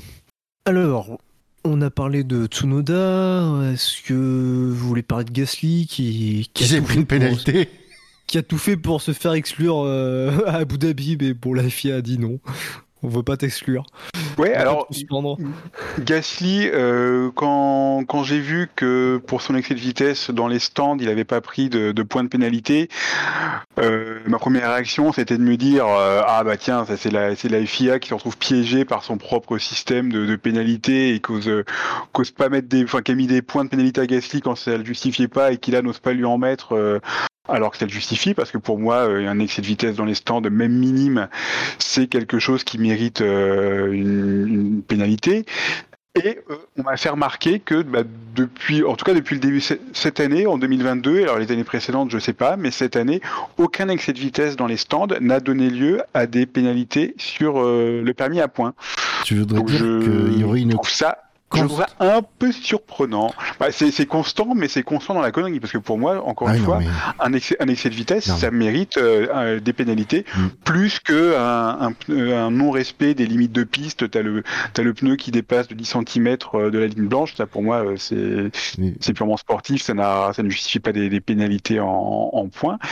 bah, Mais encore une fois, je crois que, je crois que c'est Gus Gus hein, qui en parlait euh, lors du lors du SAV du Grand Prix euh, d'Austin, euh, les stands, c'est un, un lieu qui doit, qui doit être sacralisé parce que euh, il y a des personnes à l'intérieur qui sont, qui sont non protégées.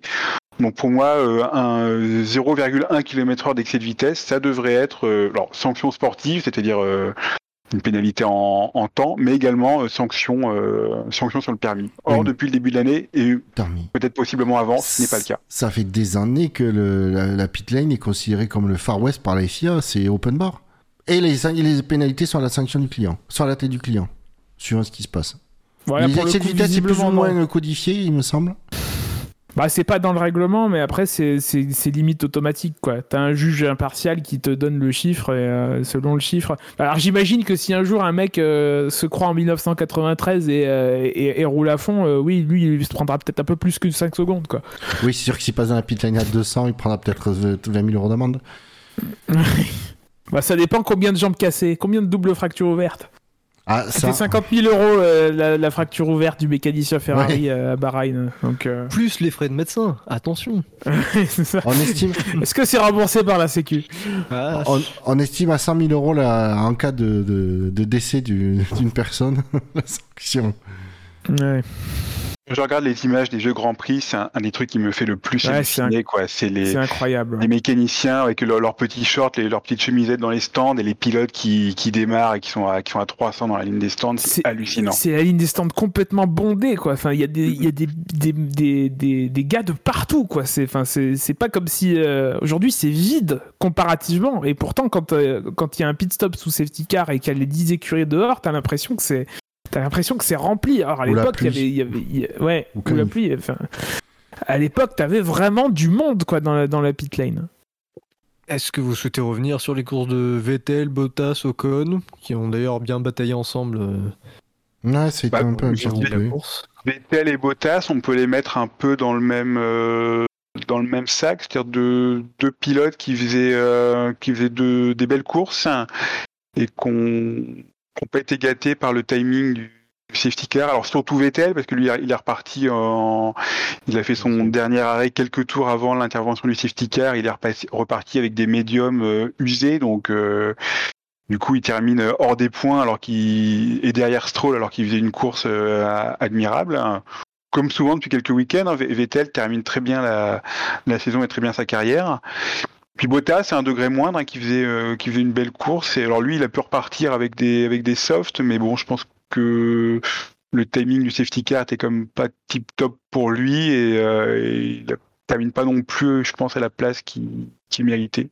Bah, c'est surtout que la, la safety car permet à la fois à Alonso de faire un arrêt euh, gratuit euh, et de pouvoir dépasser tout le monde. Ça permet aussi à Leclerc et Verstappen, même si Leclerc était déjà revenu euh, dans le groupe, mais au moins à Verstappen de, bah, de, les dépasser euh, tranquillement. Ils perdent deux places, hein, Bottas et, et Vettel, plus, plus une troisième potentiellement, puisque Ocon les, double aussi au- restart. Donc ils perdent chacun entre 3 et 4 places. Ils peuvent faire 6 et 7 hein, à la régulière. Ça aurait été tendu avec Ocon par exemple, mais euh, voir Bottas 6ème et Vettel 7ème, c'était pas, pas infamant. Vettel, c'est dommage. Déjà, Austin, une belle course qui n'est pas récompensée. Mais euh, encore, encore une fois, moi j'ai beaucoup tapé sur Vettel depuis, depuis 2-3 ans parce que voilà, je trouvais qu'il était euh, très loin de, de ce qu'on peut attendre d'un quadruple champion du monde. Mais là, vraiment, il, enfin, il, va quitter la F1. Je vais pas dire qu'il va quitter la F1 par la grande porte parce que quand il doit être quoi, 11e ou 12e du championnat, c'est c'était pas la grande porte, mais il fait, euh, le job euh, jusqu'au bout et il le fait vraiment bien en ce moment. Bah, il, va, il va la quitter par une porte, quoi. C'est bien. Sur une bonne note, c'est-à-dire que c'est pas c'est pas la même euh, c'est pas le même départ en, retraite qu'un Jenson Button par exemple. euh, pour citer un exemple récent où euh, bon c'était un peu c'est pas qu'il était pas performant mais il était pas sur une pente ascendante du fait aussi de, son matériel. Sans parler de sa pige à Monaco où il envoie Verlaine dans les barrières. Voilà. Non, mais gros, grosse, euh, grosse seconde moitié de saison. Depuis la rentrée, hein, depuis Spa, Vettel, c'est c'est très fort. Et tant mieux, tant mieux, c'est bien de le voir finir comme ça. Bah, est-ce que c'est pas depuis l'annonce Quand est-ce que ça a été annoncé Ouais, que c'était ça cet été, ouais, c'est au mois Bah, de ça, ça- ça- Ouais, ça libère aussi psychologiquement ça de de- de- Ouais. d'en savoir plus sur, euh, sur, sur ton avenir. Ça a Euh, libéré Alonso aussi. Mais, mais dans les paroles. Ça a libéré la parole, ouais. Ouais, alors la grande gueule Ouais, hashtag euh, MeToo. Donc, Ouais, voilà, mais j'espère les- que j'espère qu'il finira sur une note positive à Abu Dhabi. Euh, Vettel, je pense que ce serait, ce serait quand même mérité pour un, un- un- au-delà des titres, euh, ça reste un, pi- un pi- un pilote qui, qui mine de rien aura marqué euh, la F1 de son passage. Raikkonen l'an dernier était parti, mais en, en, en catimini, enfin c'était un peu. Ouais, à la Raikkonen aussi. Ah putain, oui, j'avais oublié ça, tiens. Enfin, c'était c'était presque ridicule, mais je- j'espère que Vettel aura des, des adieux dignes de son euh, de son statut et de sa carrière. Je l'espère. Bah, du coup, j'ai envie de dire, comme F1 n'aura pas de titre à fêter à Abu Dhabi, euh, elle a le temps de se, de se Le pencher titre sur de ça. vice-champion du Vice-champion monde, monde. Ah putain, quelle bataille incroyable. Non mais je vais pas revenir, je dis que j'ai dit qu'on s'en foutait nous. Bah, en tout cas, moi je m'en fous du titre champion, normal. Euh, Quel donc voilà, suspense. Vettel en a parlé, c'est vraiment dommage, il est pas récompensé, il marque pas de points. Et Bottas qui arrive quand même malgré tout à marquer deux, deux points, même s'il en, il en aurait peut-être mérité plus. Mais deux points, c'est ça faisait longtemps que Alfa Romeo n'avait pas marqué autant de points. Il- je crois qu'il avait marqué un pot au Mexique. Il y a eu un point au Mexique, il y a eu un point. Et euh, sinon, avant, c'était euh, en Italie. Ah, ça remonte un petit peu. Bah, ce- c'est ce qu'on avait dit la semaine dernière ou il y a deux semaines. Ça file à une vitesse, je me souviens plus. Euh, les euh, 51 des 55 points marqués par, euh, par Alfa Romeo datent des 9 premières courses. Donc depuis, le Canada, euh, depuis le Canada, il y a eu que 4 points, mais, euh, mais ils reviennent, euh, ils reviennent là. Et là, le rythme solide hein, de Bottas, euh, parce que vraiment, il, a le rythme des Alpines. Donc, euh, est meilleur que, que McLaren, euh, enfin meilleur que Norris. Donc, c'était peut-être encourageant pour Alfa Romeo, puisque ça fait deux, deux courses de suite où ça se passe bien. Bon, ça reste deux points importants quand même hein, euh, dans leur lutte avec Aston. Euh, sur l'ensemble du week-end, ils marquent un point de plus. C'est important. C'est inespéré, limite. Oui, quelque part, oui. Donc, euh, ouais, ouais, ça va être aussi un des enjeux hein, du, du championnat d'Abu Dhabi. Il y a 5 points d'écart, si je ne m'abuse. Il y a 5 points d'écart. Après, c'est moins intéressant que la lutte entre Perez et Leclerc, hein, on est bien d'accord. Non, mais c'est Euh, 5 points d'écart, euh, sachant qu'Aston Martin est plutôt en verve ces derniers temps, euh, ça peut se combler. Voilà. Est-ce que vous souhaitez parler d'Ocon ou de. Bon, non, après, il reste plus grand chose. Ocon un petit peu, un petit peu agacé à la radio. Si Oui, vous avez entendu. Ah oui, euh, Tu veux nous rappeler l'effet, McLovin? Alors c'était quand? C'était au restart après le après le safety car. Ocon se retrouve juste devant Alonso, mais avec une monte pneumatique moins euh, moins avantageuse. Donc forcément, euh, Alonso allait le euh, allait le bouffer. Et sans doute un peu échaudé par les événements de, de la veille, son équipe lourdement à la radio a insisté Esteban, Esteban, tu laisses bien passer Fernando. Hein. Et au, au, Ocon, ça l'a un petit peu gonflé parce que Ocon, lui, il faisait également sa course. Il avait euh, Vettel juste devant lui qu'il avait envie de, de, de gratter au restart. Et, et Ocon leur a bien fait comprendre que oui, oui, il, allait faire le nécessaire, mais qu'il allait faire, allait faire le nécessaire quand il le jugerait bon et euh, en fonction de sa propre course. Et voilà. On n'est on est pas passé loin du euh, Leave me alone, euh, je sais ce que j'ai à faire. Voilà, c'était un peu tendu, mais ça s'est bien passé en piste. Euh, Ocon euh, a, dépassé Vettel, puis a laissé passer Alonso. Donc il a, il a fait les choses dans l'ordre comme il l'a voulu et il l'a bien fait. Oui, il a fait ce qu'il a dit, hein, ça c'est Ah bon oui. quand même. Mhm. Euh, par ailleurs, ouais, plutôt opportuniste, hein, parce qu'il dépasse Vettel bah, dès le premier virage, euh, et il dépasse Bottas euh, le tour d'après, je crois. Donc, voilà. alors que par rapport à Bottas, notamment, il n'a pas forcément des, des meilleurs pneus, quoi. Il- parce qu'il s'est arrêté deux tours après, mais lui, il avait des pneus tendres euh, qui étaient déjà entamés, alors que ceux de Bottas étaient neufs. Donc, euh, plutôt opportuniste. Pas récompensé par rapport à Alonso, on y reviendra. Mais euh, ouais. Qui est dans Oui, le quintet mais- plus, du coup. bien Ouais. vu, mon cher Watson. Ah là là, les- on salue nos amis les auditeurs qui ont encore voté aux petits oignons. Bon, je crois qu'on a fini le quintet plus, le quintet mou, pardon. Est-ce que vous souhaitez euh, attribuer un plus 1 ou un moins 1 à l'un de ces messieurs? Je rappelle qu'ils comprennent, euh, qu'ils sont dans le quintet mou ou dans le quintet moins. Ils ont tous le droit, soit un plus 1, soit un moins 1. Je déduis de Qu'est- votre silence. Euh, Qu'est-ce qu'il a fait Schumacher dans cette course? Ce qui me semblait que, en fait, au début de course, le, Ouais, Schumacher avait un début de course ascendant, alors que bon, bah, du coup Magnussen, euh, ça a pas duré bien longtemps. Ouais, il était même. Et je confonds avec le warm-up, euh, je confonds avec le, avec les, les quali- le, le- le sprint en fait. Non, non, il fait, un, il- sprint, non, non, il mais fait un, il fait un beau début de course, Schumacher. Je crois même Ouais. qu'il est dans le top 10 à un moment. Surtout qu'il a les médiums et qui sont pas les bons pneus à ce, à ce moment-là. Il se, il se maintient, il se retrouve dans le top 10 avec les différents accrochages. Et euh, alors, il se fait quand même doubler par euh, Ocon et par. euh, je sais plus qui. Je crois qu'il y a un autre pilote qui le. Bah, Après, il y a les remontées de Verstappen et de, et de Leclerc. Qui, Ouais, mais c'est- J'imagine. c'est- hein. C'était moins bien sur, euh, sur la Ouais, non, mais globalement, il parce avait qu'il- pas un gros rythme sur la deuxième partie de course. hein. Alors qu'il était en tendre. Et euh, ouais, il se. C'était c'était prometteur et ça a un peu fait, fait pchit. Ouais, je m'attendais parce qu'honnêtement, avec le début de course, je m'attendais qu'il marque euh, un ou deux points parce que il était devant Stroll, il était devant Joe, il était en meilleure position que Bottas. Oui, il y avait moyen de marquer un petit point ou deux. Donc, euh, ouais, mauvais rythme en pneu tendre. Donc, euh, bon, Schumacher, dont, dont l'avenir euh, s'assombrit clairement. hein. Il y a- les rumeurs se font insistantes. C'est euh, une course abracadabrantesque. Ouais, on parle de lui éventuellement euh, en pilote de réserve chez Mercedes. Schumacher? Oui. Oui, Mercedes qui, qui, qui a déclaré que ce, Famille. qu'ils a- Toto qu'ils Wolff. attendaient de voir, ouais, Toto Wolff qui, qui a déclaré qu'ils attendaient de voir ce qui allait se passer chez As et que potentiellement, euh, Bah, il a dit la famille. Schumacher euh, J'ai cru lire Mercedes. Ricky- J'ai cru lire Ricciardo, moi. Alors peut-être qu'ils en auront 12 comme d'habitude.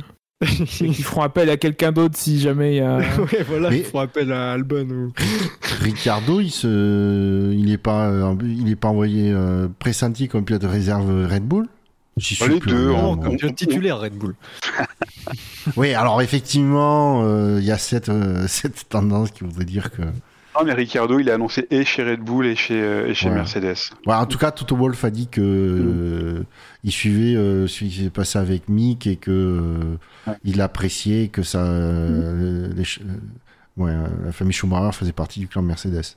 Alors, Mais mon ce qui veut paillasson, rien me dire sou- et tout dire et rien dire à la fois. Donc, euh, mon paillasson me souffle qu'il a été contacté par Christian Horner.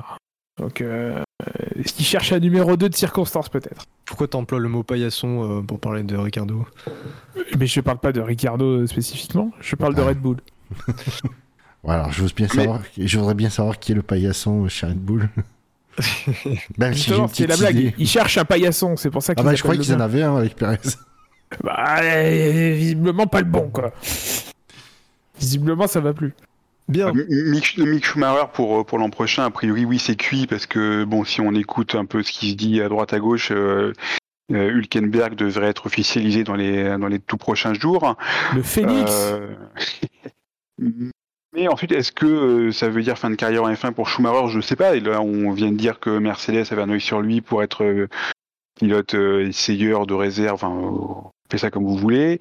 Peut-être que euh, Audi, qui va progressivement euh, rentrer euh, chez Sauber, euh, va avoir un œil sur lui également, parce que Audi veut un pilote allemand et que des pilotes allemands, il y en a pas, il y en a pas beaucoup sur le marché en ce moment. Donc voilà, il y a, Il des Hülkenberg. pos- des- il y a des possibilités de, de rebondir il- à droite ou à gauche pour, pour Schumacher. C'est pas encore, pas encore totalement cuit. Oui, et puis je pense qu'il il a un âge où il peut se permettre de de de pas être dans un baquet pendant une saison du moment du moment qu'il reste dans le giron d'une écurie euh, minimum importante. Bah, c'est c'est ce qu'on peut se dire, mais en même temps, connaissant Schumacher qui a du mal à se. qui démarre plutôt diesel, euh, c'est pas, pas un super plan pour lui d'être un, un an sur le banc de touche. Ouais, après il a eu que sa seule expérience c'est As donc euh, bon. Ouais, les, saisons, euh, les voitures qu'on a eu euh, les dernières saisons, on peut pas dire que. Et encore que cette année, c'était la voiture a eu des, fulgurances, mais bon, les saisons précédentes, euh, on peut pas dire que là c'était un très bon juge de paix. C'est un peu mystérieux ce qui se passe pour Schumacher parce qu'on a l'impression qu'il est tombé en disgrâce euh, chez As pile au moment où justement ses performances, que il a eu un début de saison très très laborieux. Et à partir du Canada où justement euh, on a senti qu'il mettait les choses un petit peu dans l'ordre, qu'il arrêtait de, plier les voitures et qu'il commençait à faire des perfs euh, au moins euh, équivalentes à celles de Magnussen, c'est à ce moment-là qu'il est que, que Gunther Steiner a commencé à lui taper dessus. Bon, c'est pas tout, ça n'est pas très très logique, mais les choses sont rarement logiques chez As, qui est une écurie un peu un peu dysfonctionnelle et bon, c'est jamais bon de quitter la Formule 1, mais c'est peut-être un mal pour un bien de, de quitter euh, de quitter As qui qui est un environnement un peu euh, un, un peu toxique et pas forcément propice à l'épanouissement d'un jeune pilote. Ouais. Et je fais, je fais confiance aux, on va dire, aux autres euh, team managers pour mieux connaître comment ça fonctionne chez As et du coup le, on va avoir une meilleure idée comment ça fonctionne chez As et du coup avoir une meilleure évaluation de Schumacher. Parce que nous, c'est difficile de l'extérieur euh, de juger, même si apparemment, comme tu dis, euh, à un moment donné, je sais pas pourquoi, c'est mis à, ou Steiner en tout cas, s'est mis à avoir euh, Mick en, Dans le pif. ouais, dans le pif. ouais. Bah, parce qu'il avait pas la lumière. Et c'était un peu la star, c'est un peu la star, Steiner, euh, notamment par rapport à Netflix. Donc euh, peut-être qu'il y a le fait de, de gueuler face à des gros gens et des Magnussen, ça faisait rigoler les, les gens, mais euh, le faire face à un pilote qui est très coté, côté sympathie, euh, Ah, c'est sûr que et ça Mick, il a une cote sympathique et euh, positive, ça. euh. Enfin bon, c'est euh, comme vous le dites, il y a pas la logique n'est pas forcément l'aspect le plus évident ch- chez cette équipe. On passe du coup au quintet plus, puisque votre silence tout à l'heure indiquait que vous ne souhaitiez accorder aucun point bonus ou malus. Bah non, pour moi. euh. Non, mais pas de souci. On passe au, au, quin- au cinquième du quintet plus, donc il reste les deux pilotes Mercedes, les deux pilotes Ferrari et Alonso. euh, je dirais Leclerc. Ouais. Quoique, attends. Je, je l'aurais pas mis dans mon quintet plus non plus, ouais. Non. Ou J'hésite entre Leclerc et Alonso. Mais c'est vrai que Leclerc, quand même, il a fait une belle remontée. en- Moi, je le voyais abandonner. euh, Mais bon. Allez, je vais dire Alonso. Eh bien, c'est ni l'un ni l'autre, puisque c'est Carlos Sainz qui, euh, qui termine cinquième avec un score total de 145 points, dont 31 négatifs. Ouais. Ouais, ouais, ouais, d'accord. C'est cher payé. Moi, c'est. Pas cher payé, non. euh, c'est. Je veux dire, ça- tu sens que Sainz, il a fait ce qu'il a pu avec la Ferrari, euh, qui était pas du tout. qui était pas au niveau de la Mercedes ce week-end. C'est qui. Avec une stratégie euh, potentiellement intéressante, c'est-à-dire qu'ils ont tenté des, quand même un truc qui n'a pas marché, hein, parce que ça reste Ferrari, mais, euh, mais au moins ils se sont décalés euh, et, et un, gros undercut en tout cas. Ouais. Ça a pas marché, mais ça, ça a pas été. C'était pas loin, hein C'était, c'était, ouais, c'était pas un vautrage dans les grandes largeurs vers- version Hongrie, quoi. C'était, bon, ça, ils- ouais, c'était pas, je veux dire, on peut pas, on peut pas dire qu'ils se soient foirés au niveau stratégie. Ils se sont, ils ont tenté un truc, ça a pas très bien marché, mais ça leur a pas coûté très cher non plus. Sachant que, honnêtement, euh, je ne vois pas la Ferrari, euh, je, ouais, je les vois pas, euh, je le voyais pas aller chercher la victoire. Ah, alors, c'est- ils se sont pas foirés en stratégie, mais euh, on va dire que les dés étaient joués à partir du moment où, dans l'allocation de pneus, ils avaient trop de médium. Alors, je, je, sais plus, je crois qu'ils avaient que deux, euh, trains de tendre. Euh, ah, avec deux trains de tendre, non, tu fais un, truc bien. En fait, ce que j'ai pas compris pour Sens, c'est de faire ce premier relais en médium. Bon, ça, du coup, c'est bien. Surtout qu'avec les safety cars, bah, les médiums euh, qui, sont, censés être moins performants, bah, Sens perdait pas de temps puisque le safety car regroupait les gens. Mais je comprends pas son troisième relais qui est encore en médium. Au lieu de faire euh, deux longs relais de tendre, il fait un relais euh, de 18 tours en tendre et que- revient au stand. Parce que je pense qu'ils étaient, c'est lim- je pense qu'ils étaient limités par euh, la, la voiture qui, doit, qui devait plus user les softs que la concurrence. Ils devaient, ils pouvaient pas, je pense qu'ils pouvaient pas faire deux relais, deux longs relais en soft. Ouais, et là c'est un vrai problème hein, parce que Sens n'est pas capable de faire plus de 18 tours en tendre. Ah bah en même temps, Leclerc il arrive à faire 23 tours, hein, 23 tours. Ouais, euh, après, euh, les styles de pilotage, on sait qu'il y a des, pi- des pilotes qui sont plus conservateurs avec les pneus. Après, avec aussi, Leclerc, il a fini, à- à- il a fini son, son relais en soft, euh, son premier relais en soft, euh, à quel rythme? Je n'ai pas les chronos, mais si ça se trouve, c'était catastrophique. hein. Non, en tout cas, bien, ou- hein. Ou en tout cas, c'était pas, c'était pas suffisamment pénalisant euh, parce qu'il était encore dans sa remontée. Je sais pas, mais euh, moi, si tu veux, le résultat de Sainz troisième, je trouve qu'il est, il est pas mal dans le sens où, euh, je, honnêtement, je pense que la, la Ferrari avait pas le, le- était, euh, pouvait pas avoir le même rythme que la Mercedes. La Mercedes semblait euh, quand même au-dessus euh, en performance. Euh, et ils ont, euh, ils- mine de rien, ils décrochent un podium euh, en l'absence des de la Red Bull de Verstappen notamment parce que euh, ils, saisissent l'opportunité euh, qui se présente. Moi, moi, je trouve pas je trouve pas la, course de Sainz euh, catastrophique, hein, loin de là. Est-ce qu'elle est, est-ce est exceptionnelle? Non, bien sûr, mais c'est pas. On saluera l'ironie du chat, puisque un auditeur sur le chat nous dit Putain, les auditeurs votent vraiment comme des cons. Voilà. Est-ce que vous pensez que le fait que Perez soit devant lui euh, au restart, ça, ça l'a privé de, de pouvoir viser la victoire? Après, Perez était à sa place, mais euh, Sainz perd beaucoup de temps derrière, euh, derrière Perez euh, dans les premiers tours après le restart. Et sachant qu'il avait des pneus tendres pour la fin de course, euh, plus neufs que, ses- que les Mercedes. Hmm. Qui pouvait pas tenter quelque chose. Ah, Il, ah, il pouvait tenter quelque chose, oui, y arriver face, euh, parce qu'il fallait quand même passer Hamilton euh, pour aller chercher Russell. euh, autant te dire, je pense pas que, que ça aurait été très évident. Non, une fois qu'il est passé, l'écart est quand même relativement stable, même si en toute fin de course, au moment où je pense que les Mercedes commencent à se dire, bon, euh, on peut y aller un peu plus tranquille, euh, il, ça- ça- ça- il revient légèrement, mais, mais pas assez, quoi. Peut-être parce qu'il use ses pneus déjà derrière euh, Perez. Peut-être, peut-être, euh, peut-être Ouais. pas. Mais comme euh, d'un autre côté, euh, quand ils ont vu le, quand l'écart a été établi, les Mercedes, euh, bah, ils ont dû certainement être un peu conservateurs sur le rythme et, et pas et garder un peu de, on va dire, de gomme euh, au cas où euh, sous le pied. Donc euh, Sainz, lui, dans tous les cas, euh, oui, même s'il il avait passé Perez plus rapidement, il aurait quand même euh, entamé son capital pneu. euh, euh, plus rapidement pour attraper les Mercedes qui, elles, pendant ce temps, pouvaient euh, conserver du capital justement pour mieux se, euh, se défendre en cas d'attaque. C'est toujours, ouais, toujours difficile de, de réécrire le, le scénario, surtout quand t'as euh, pas beaucoup d'informations comme nous, euh, simples spectateurs. On passe par contre-. Il a le droit de sourire sur le podium, quoi, parce que franchement, il a tiré une de ses tronches. Mais bon, pourquoi? Quel était le problème, quoi? Enfin, Bah, on lui a demandé de laisser passer Leclerc. hein. Ça a été la, la consigne de trop. mais non, Ah non, non, on lui a pas demandé. Euh, bah non. Il a appelé que Binotto partait. Non, c'est Leclerc, je Ah crois, oui. qui a, de- c'est Leclerc qui a demandé. euh, C'est Leclerc qui a demandé. Je, Oui, c'est Leclerc qui a demandé et. Ferrari n'a n'a pas cédé.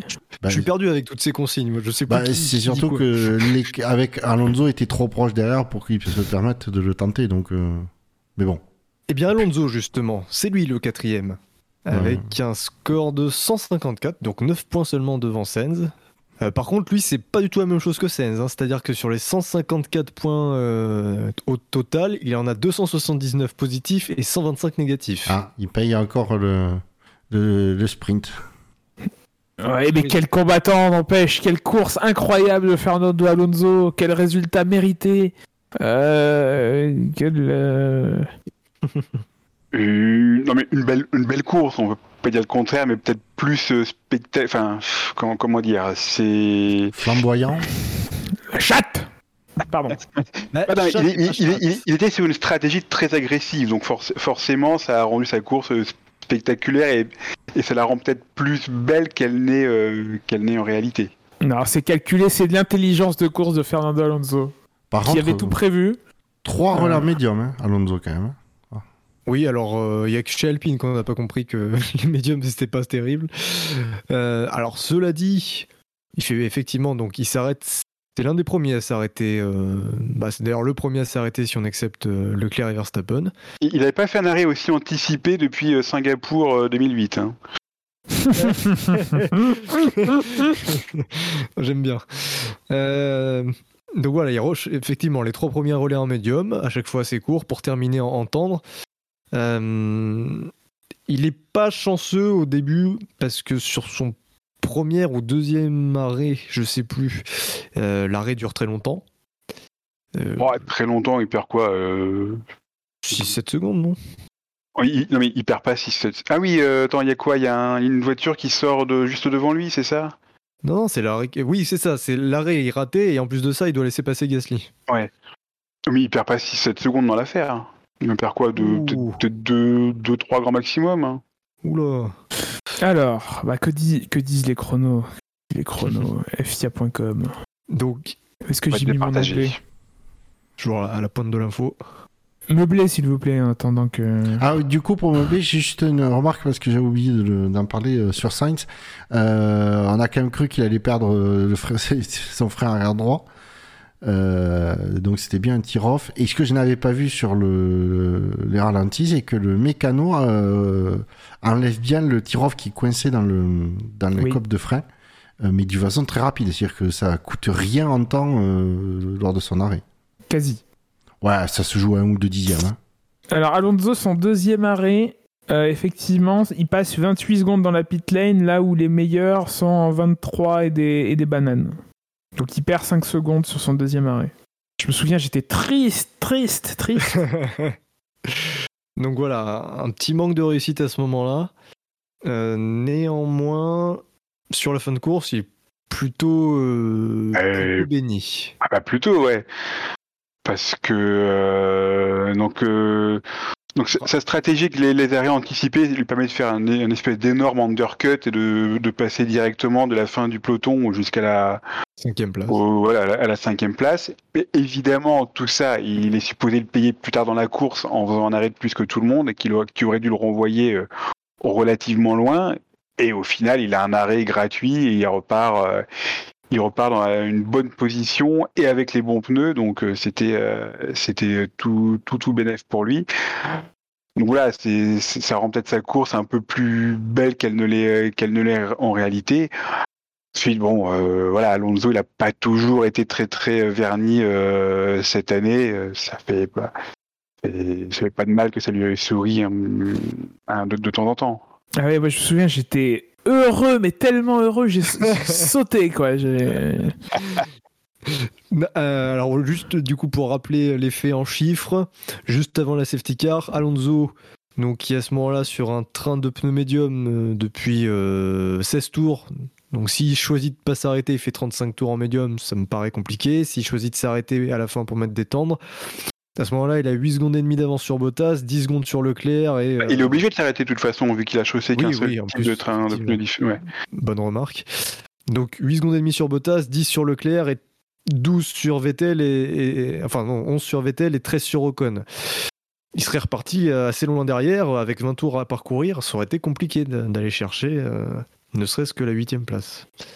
Donc euh, bon, mais après, Ouais, c'est ça, son, son safety car, il se battait pour les, pour les tout petits points. Voilà. Et probablement derrière, euh, derrière Ocon. Est-ce que vous pensez, vous aussi, que les, euh, les, les propos euh, ont été exagérés, les propos après le sprint? C'est ses propos à lui. Il dit qu'apparemment, les, les, les médias auraient exagéré les...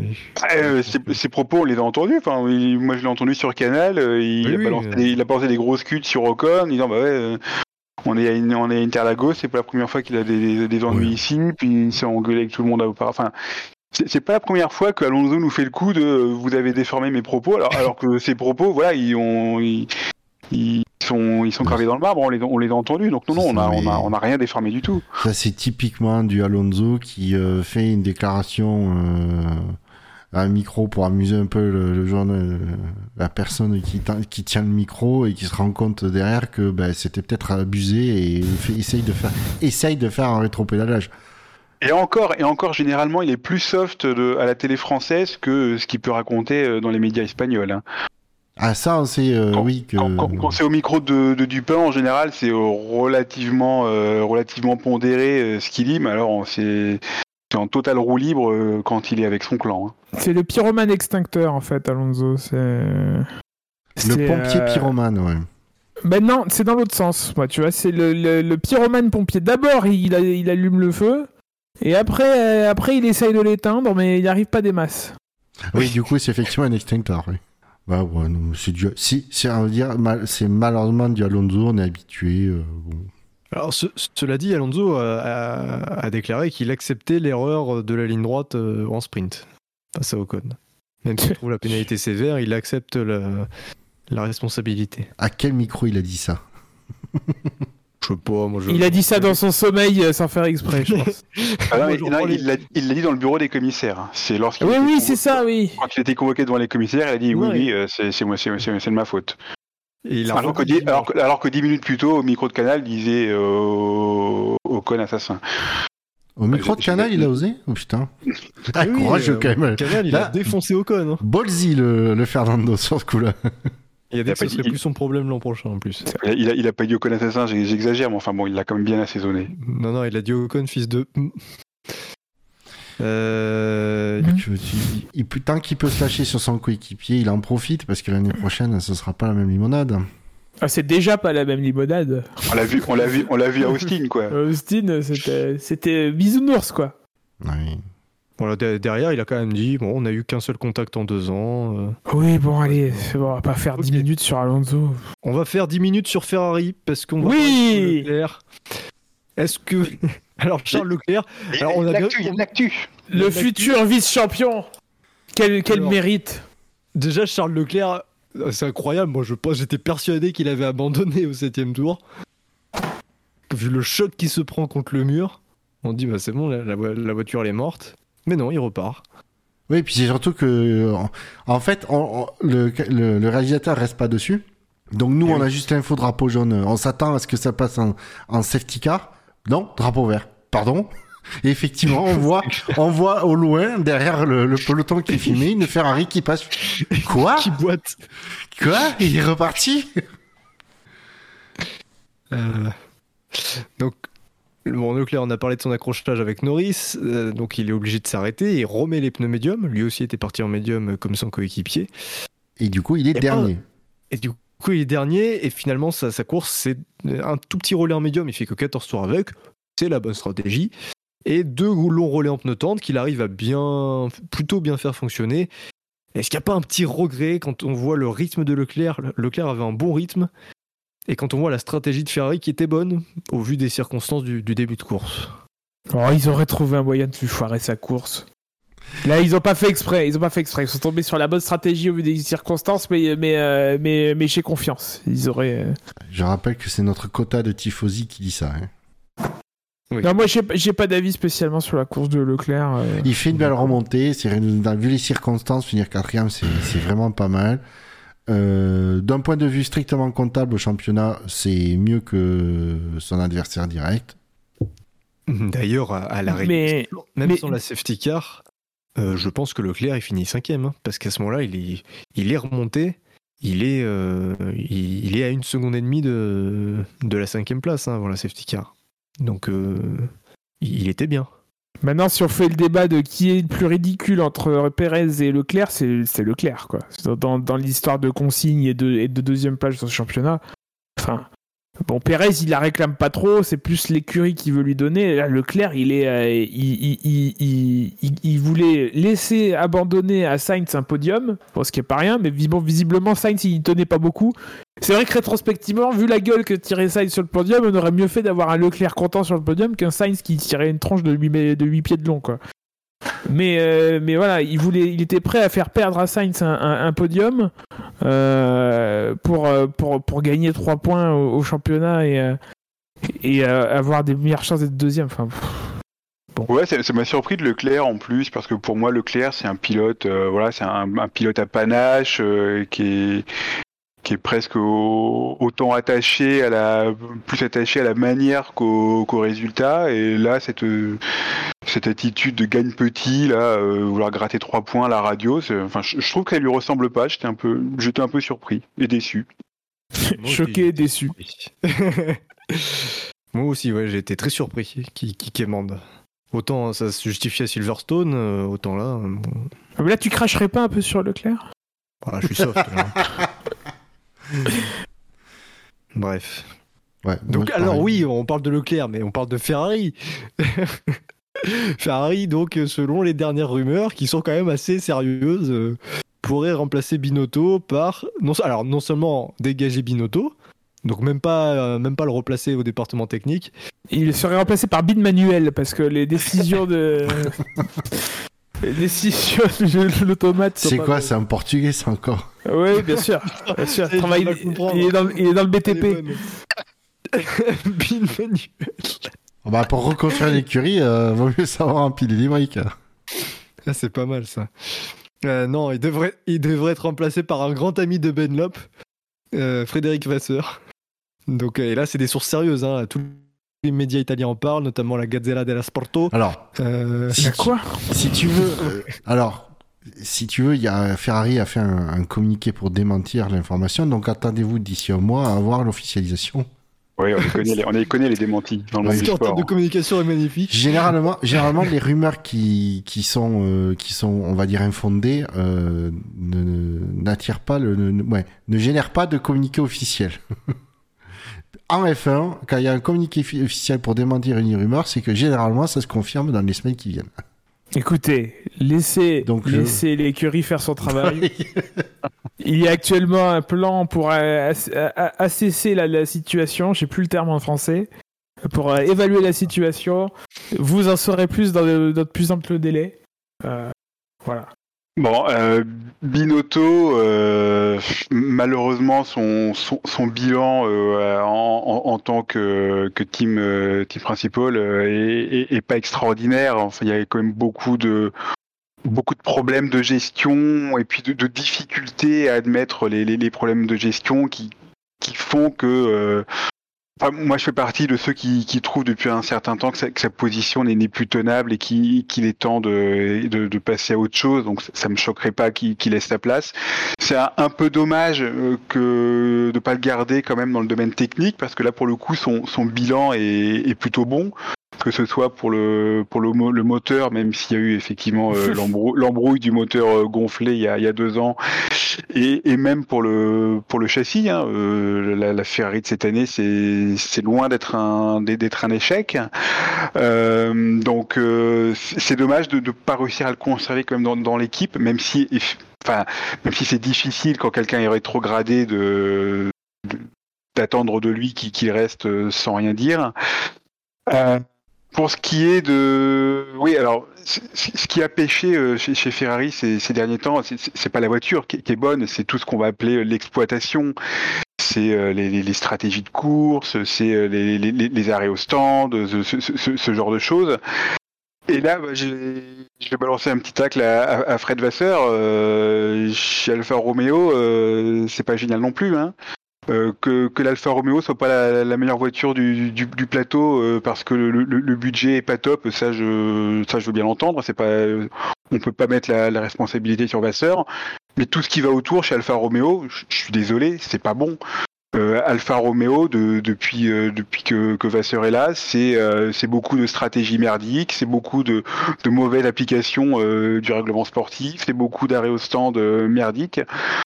Donc euh, on, on remplace Binotto, euh, qui est mauvais à l'exploitation, par un Vasseur qui, je- moi, personnellement, m'a pas du tout convaincu non plus à l'exploitation. Donc euh, voilà, je, je sais que c'est quelqu'un qui a une grosse cote dans la, dans la communauté, dans la communauté F1 française, Vasseur, que ça fait un moment que, que beaucoup lui lui voient un, un destin chez, chez, chez- Présidentiel. voilà, chez, chez- chez Ferrari. Euh, voilà, moi je fais partie de ceux qui sont qui restent à convaincre, on va dire. Je voilà, j'ai beaucoup de beaucoup de réticence sur euh, sur lui. Moi, je sais pas. Après, là, on parle d'hommes euh, en, les, en les considérant omnipotents. Bon, c'est un sport d'équipe, on l'a l'a assez dit pour, pour une émission, je pense. Euh, quand t'es Ferrari, effectivement, tu peux mettre les moyens sur la table pour avoir les meilleurs au, me- au meilleur poste, ou en tout cas parmi les meilleurs. Quand t'es Alfa Romeo, c'est plus, peut-être un peu plus compliqué. T'as moins euh, de propension à attirer les meilleurs talents en, termes de, euh, différents postes, y compris aux postes d'exploitation, de stratégie, etc. Euh, moi, pour revenir sur Ferrari, euh, le problème avec Binotto, euh, c'est qu'il a réglé aucun des problèmes euh, qui, étaient là. Euh, les problèmes qui étaient là, tu l'as dit, euh, il y a le- l'exploitation qui est merdique. Euh, la fiabilité qui a montré des mauvais signes alors qu'on s'attendait à ce que ce soit Red Bull euh, qui, euh, qui, pêche sur ce côté-là. Au final, sur le début de saison, c'était plus Ferrari qui était, friable que, Red Bull. Mais moi surtout, ça fait 10 ans que chez Ferrari, on ne sait pas développer une voiture. On ne sait pas arriver avec, des, des, mi- des mises à jour et qu'elle fonctionne. Ou si elle fonctionne, elle fonctionne moins bien que celle des adversaires. On a des problèmes de, corrélation avec, les- simulations. Euh, et, les problèmes donc que tu as dit d'exploitation, de stratégie et de machin. Euh, et ça, euh, ça date pas de Binotto, ça date pas d'avant Binotto, ça date pas de, de, de celui d'avant et de celui d'encore avant. Comment il s'appelait celui d'avant? Arriva Bene là? Il y avait Arriva Bene. Il y a eu, euh, il y a eu Marco Mattiacci là, à un moment en 2014. Il y a eu, euh, il y a eu qui d'autre? Dominicali. Domenicali. Domenicali. Enfin, euh, Gianni Todo là? Euh, La méthode. mais- Non mais voilà, euh, cette écurie ne progresse pas et moi cette deuxième place ou troisième place au classement constructeur, elle est teintée du fait que euh, la saison 2021 de Ferrari, elle était quelque peu sacrifiée, que cette année en plus ils ont eu euh, des euh, des des simulations en plus du fait de leur troisième place l'année dernière comparé à Red Bull et à, et à Mercedes, et et que malgré ça, ça n'a pas suffi euh, pour, euh, pour développer la, voiture. Ils sont, aujourd'hui, Mercedes, en termes de performance, c'est devant Ferrari. Euh, je pense que personne sera, sera contre. Euh, Enfin, on peut en discuter, mais, euh, mais, voilà. Et, euh, et, et c'est ça le, gros problème. Alors après, est-ce que c'est est -ce que la faute d'un seul homme ou est-ce que c'est une organisation qui ne va pas? Est-ce qu'il manque de talent dans cette écurie? Ça, j'en sais rien. Il faut être, être en interne pour, pour, pour avoir les raisons profondes. En tout cas, moi, ce que je vois, c'est que c'est une, écurie qui n'évolue pas. Et, euh, et les rares fois où elle a, évolué dans, le bon sens, il y avait soit euh, le moteur euh, magique de 2019, soit les, saisons derrière qui ont pu être sacrifiées pour revenir sur le devant de la scène dans un changement de réglementation en ayant plus de ressources que les autres. Enfin, et malgré les ressources en plus, ils ont pas, ils, ils pas été au niveau, quoi. On aura tout le temps de revenir sur, sur Ferrari une fois qu'on aura l'officialisation du sort des, des uns et des autres. Je, juste sur euh. Binotto, euh, on peut pas dire. Moi, je dirais que son bilan est pas, est quand même pas catastrophique euh, de- dans l'ensemble. Là où par contre, il s'est vraiment foiré, c'est sur la communication, à mon sens, où, il- comme- où il a fait, il a, a- a absolument refusé de, de reconnaître euh, là où étaient les problèmes et blâmer des ceux qui n'étaient justement pas blâmés. Et donc ça, ça, à mon avis, ça, c'est ça qui a dû lui, au final lui coûter la sa place parce que du coup, euh, si vraiment c'était sa vision, ben il a, il tapait pas sur les là où il fallait pour ré- résoudre les problèmes. Donc euh, après le, bonhomme est, sympathique euh, et pour euh, revenir sur ce que suggérait McLovin, c'est-à-dire le rétrograder et le et le remettre à la tête de- du département performance là où il a fait, où faisait du bon boulot, ben peut-être qu'on lui lui propose et que c'est lui qui refuse. Hein. C'est pas impossible. Ah, peut-être, oui, oui, oui. C'est c'est même, enfin, c'est même fort, euh, fort probable. hein. C'est encore une fois, c'est c'est- c'est difficile quand tu as été le le, le, le- le- le chef de d'accepter d'être d'être sous-chef. hein. Oui, puis t'es chef de Ferrari. C'est pas comme si t'étais. Euh... C'est pas comme si tu proposais à Steiner euh, d'être euh, sous-chef chez Ferrari, Red Bull ou Mercedes. Ou, Oh non, pitié. ou ce serait non, mais quelque part, ce serait une progression, mine de rien, d'être euh, de passer de chef d'une petite écurie à sous-chef d'une très grosse écurie. Là, euh, il a été euh, patron de la Scuderia, quoi, qui est qui n'est pas un petit joueur dans le en F1. Dernière nouvelle, non, mais ça commence à faire longtemps hein, que on n'est pas le, on n'est pas le patron. Après, il y a beaucoup qui voient, qui voient effectivement Vasseur a une belle cote de popularité. euh. Alors, est-ce que c'est qu'en France C'est le ou est-ce que prisme franco-français. Ouais, ça, est-ce que la question c'est ça Est-ce que c'est le prisme franco-français? D'un autre côté, euh, il y a aussi euh, beaucoup de gens qui sont nostalgiques de Ferrari avec un Français à sa tête. Et euh, je pense qu'il y a beaucoup qui, qui pensent que euh, Vasseur pour, pourrait euh, reproduire ce que euh, Todd a fait à l'époque. Ouais, Ferrari était très populaire à cette période-là d'ailleurs. Euh, Oui, mais elle. D'ailleurs, Donc il s'en foutait. D'ailleurs, on vous, on vous invite à voir le documentaire de, la méthode Todd. Je On voit. Jean Todd Enfin, on, euh, jouer au- tu, euh, tu, tu les invites, moi je. Je dis on euh, de façon impersonnelle. Euh, on voit Todd euh, jouer au Tetris sur une Game Boy. Waouh, incroyable, incroyable. en 2000 en Il 2021. doit y avoir une, une- une vingtaine de streamers qui doivent être en train de faire ça sur Twitch, tu sais. Même Ça doit pas. être bien plus C'est intéressant. C'est non, c'est tellement has qu'il n'y en a aucun qui le fait. Bah, t'as, la- t'as Tetris 99 qui est sorti depuis. Ouais, non, mais là, Allez, c'était sur la va- Game Boy d'origine. C'est la lave. La vraie, tu sais, sais, euh. celle qui permet de caler les armoires normandes. Oui, je sais, je l'ai eu. hein. Je l'ai eu. On va passer à une vraie écurie de Formule 1 cette fois, puisqu'il s'agit. Oh, eh, oh, eh, oh. Ah, tu l'as cherché. Il s'agit de Mercedes, ça y est. Mercedes de retour aux affaires avec un, un doublé. Ouais, alors là, il y a Euh. pas, à mon avis, les, les auditeurs se sont pas trompés. Ils ont mis Hamilton deuxième et Russell premier. Alors les autres, qu'est-ce que vous en pensez? Oui, quand Première même. victoire pour Russell, oui. Il Bon, est après, c'est pas oui. étonnant. Eh bien, vous avez raison. Hamilton est donc deuxième avec un score de 578, dont 26 négatifs. Donc Hamilton, on a parlé de son accrochage avec Verstappen. Sur le reste du Grand Prix, un très gros rythme malgré les, les dégâts sur sa voiture. Bah, Il y avait Le- donc peut-être Lewi- pas beaucoup de dégâts alors. Lewis euh, a fait du Hamilton, quoi. Est-ce que vous pensez que sans la safety... Enfin là, il se trouve que la safety car n'a pas changé grand-chose, mais est-ce que sans la safety car, il pouvait espérer la, la victoire ou, ou pas? Hum, je, sais pas, parce que Russell avait quand même un bon rythme, euh, très difficile à dire. Moi, je pense qu'à part- partir du moment où Hamilton s'arrête quasiment en même temps que Russell pour le Il n'y a dernier pas relais, beaucoup de décalage. hein. Ouais, il y a plus de décalage. Alors que, en fait, moi, ce que je voulais, ce que je voudrais vous demander, c'est est-ce que Mercedes n'aurait pas dû tenter le coup d'une stratégie décalée euh, pour Lewis Hamilton? Qu'elle semble faire au premier, pour le premier arrêt, puisqu'il s'arrête 5 tours après Russell. Est-ce que euh, Mercedes aurait dû euh, faire rentrer, soit ne pas faire rentrer du tout Hamilton et le laisser conclure euh, avec ses médiums, soit le faire rentrer à la- un peu plus tard pour être vraiment en décalage stratégique?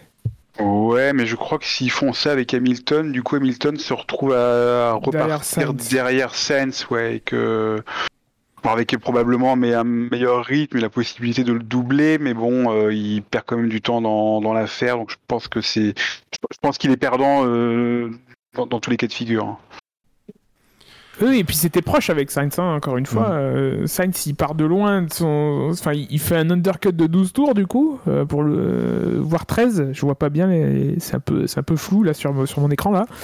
Mais, euh, mais, mais du coup. euh, Et du coup, euh, bah, euh, Sainz recreuse l'écart, donc il y a un moment euh, la nécessité de couvrir, et derrière il rappelle de Russell. Bon, là derrière ils peuvent finir assez tranquillement, et puis il y a la safety car qui, qui nivelle tout ça. Mais... Ouais, et puis il y a peut-être eu quelque part envie de pas mettre des deux pilotes sur deux stratégies différentes. Et que si la victoire devait se jouer, ce serait en piste. J'ai un peu eu ce sentiment, c'est pas, c'est pas énorme, hein, mais euh, puisque je sais plus si c'est à la fin de son premier ou de son deuxième euh, relais, Hamilton, euh, donc on lui, on lui, on lui intime, euh, c'est là, c'est on lui fait, on lui intime l'ordre de, de s'arrêter pour changer de pneus et Hamilton proteste en disant mais euh, j'ai mes pneus vont C'est bien le quoi. C'est le deuxième, ouais, c'est sur les. C'est c'est au deuxième. Je, je pense qu'Hamilton, il a dans l'idée qu'il peut éventuellement essayer un, un seul arrêt. Bon, euh, je- probablement à tort, mais euh, Bah, je sais pas parce que euh, quand j'ai vu la course, moi, c'est la réflexion que je me suis fait. C'est euh, il part en, en tendre et il fait il fait un relais de, de 29 tours. Et je me dis euh, une grosse 12 tours de plus euh, en médium avec une voiture qui est bien délestée en essence, c'est peut-être pas impossible. Ah mais je pense que les médiums ils auraient tenu, mais les médiums, même chez Mercedes, les médiums marchaient moins bien que les tendres. Donc Bah, j'ai pas l'impression qu'il avait un mauvais rythme en médium, euh, Hamilton. Et c'est Bah, ça qui me fait a- dire que. Bah, parce que euh, le truc c'est que si on le compare aux autres, c'est celui qui s'est arrêté le plus tard. Donc à chaque fois, il a sur son sur son roller médium, il a des pneus plus neufs que ses que ses adversaires. Donc forcément, il est plus rapide. Mais euh, En tout cas, je pense que c'est. euh, Après, peut-être aussi que. Mercedes a vu des, avait des, des, infos sur la durée de vie des médiums, etc., qui ont fait dire bon, non. Et pour Russell, de toute façon, ils ont fait. euh, ils ont fait. euh, Ils ont répondu un peu à. Non, c'est pas l'arrêt de Sainz. Je sais plus euh, qui c'est qui s'arrête et j'ai l'impression que c'est un peu en réaction. Mais bref, il y a Perez ils a- qui s'arrête je tourne avant aussi. oui, voilà, c'est ça. ah c'est ça doit être ça, ouais. Et il se méfie, et il assure le coup, et en attendant, euh, ça marche, ils font le doublé, quoi. Et donc, le vainqueur du Quintet Plus et le vainqueur du, du Grand Prix pour sa première victoire en carrière, c'est George Russell avec un score de 782, donc il y avait quand même de la marge, euh, une marge de 130 points à peu près sur son coéquipier.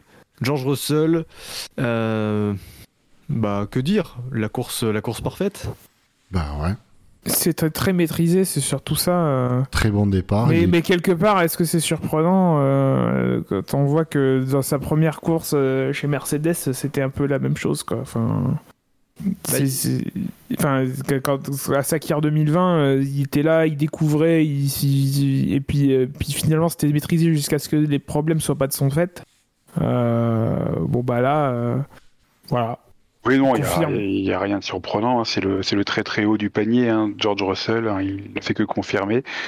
Ce qui est, ce qui est juste amusant à, de- à constater, c'est que ça, c- cette première victoire intervient alors que il, est- il était dans une, je peux dire une mauvaise passe, mais bon, depuis, euh, depuis quelques semaines, c'était un peu plus, euh, parfois un peu plus brouillon, qu'il était également souvent, euh, assez souvent derrière Hamilton. Voilà, ça, ça intervient pas pendant la, au, meilleur moment de, de, sa saison.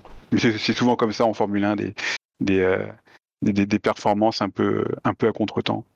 Ouais, sauf que bon, on- c'est juste sur quelques grands prix parce qu'il a Mais fait Oui, oui, non, mais c'est pas, il y, avait- il y avait rien de, On, on parle pas il y avait, de- il y avait rien de dramatique et rien d'inquiétant. Non, je, mais je voilà. veux dire, on n'est pas dans la même configuration que l'année dernière, Ricardo qui gagne euh, alors que tout le reste de sa saison est, Ah oui, non, non, non, non, non, est au mieux pas terrible. Euh, alors que Russell, ouais, non, il a Ah fait non, non, une mais très très on bonne première moitié de saison. Effectivement, un petit creux depuis le depuis quelques grands prix, mais euh, non, il a assuré, il a fait le job. euh, à aucun moment même il a été inquiété par Hamilton. Puis c'est un, creux relatif par rapport à Hamilton aussi, qui, Oui. euh, qui a plus de réussite, on va dire, qu'en début de saison.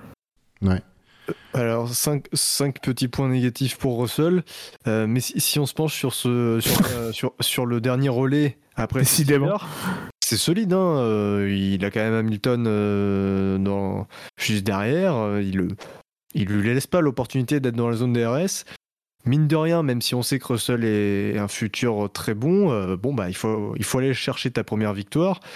Qui plus est sous la pression euh, d'un septuple champion du monde. euh, voilà. N'hésitez pas, si vous êtes un des à avoir mis des points négatifs à Russell, à vous manifester. hein. Ce serait intéressant d'avoir des raisons objectives de pourquoi.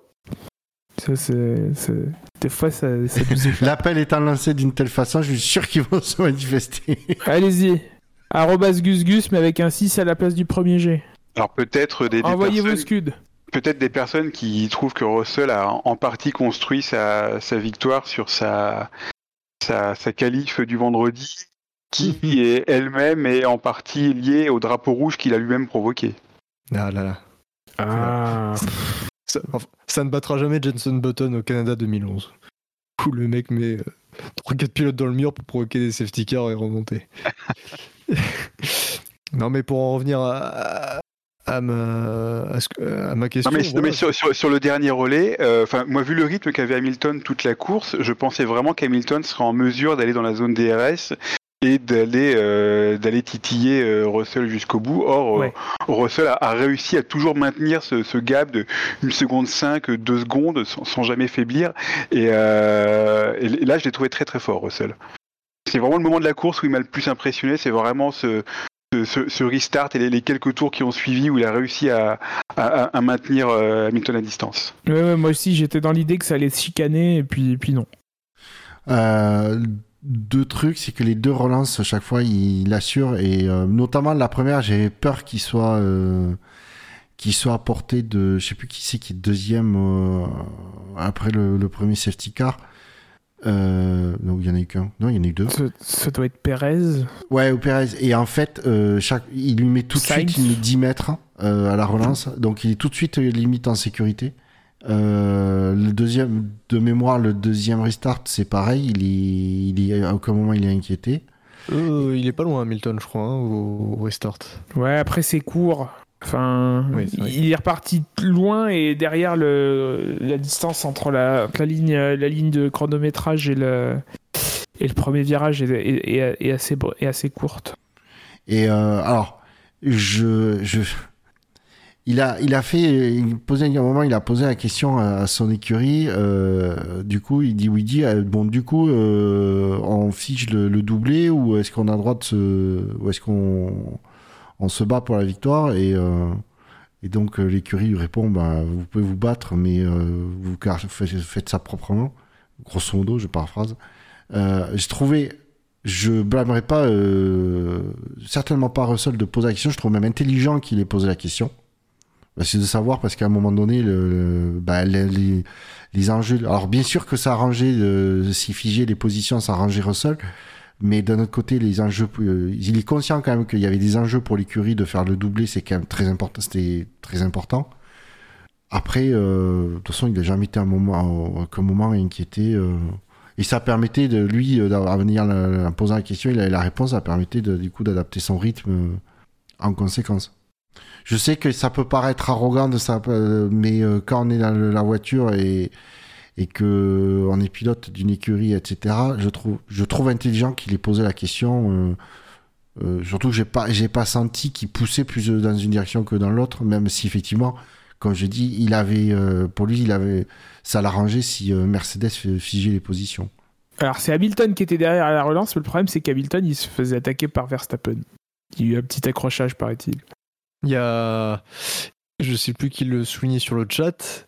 Le petit côté roublard de, de Enfin, est-ce que vous pensez qu'il y a un côté roublard chez Russell dans, dans certains événements, et notamment cette, cette relance euh, Oui.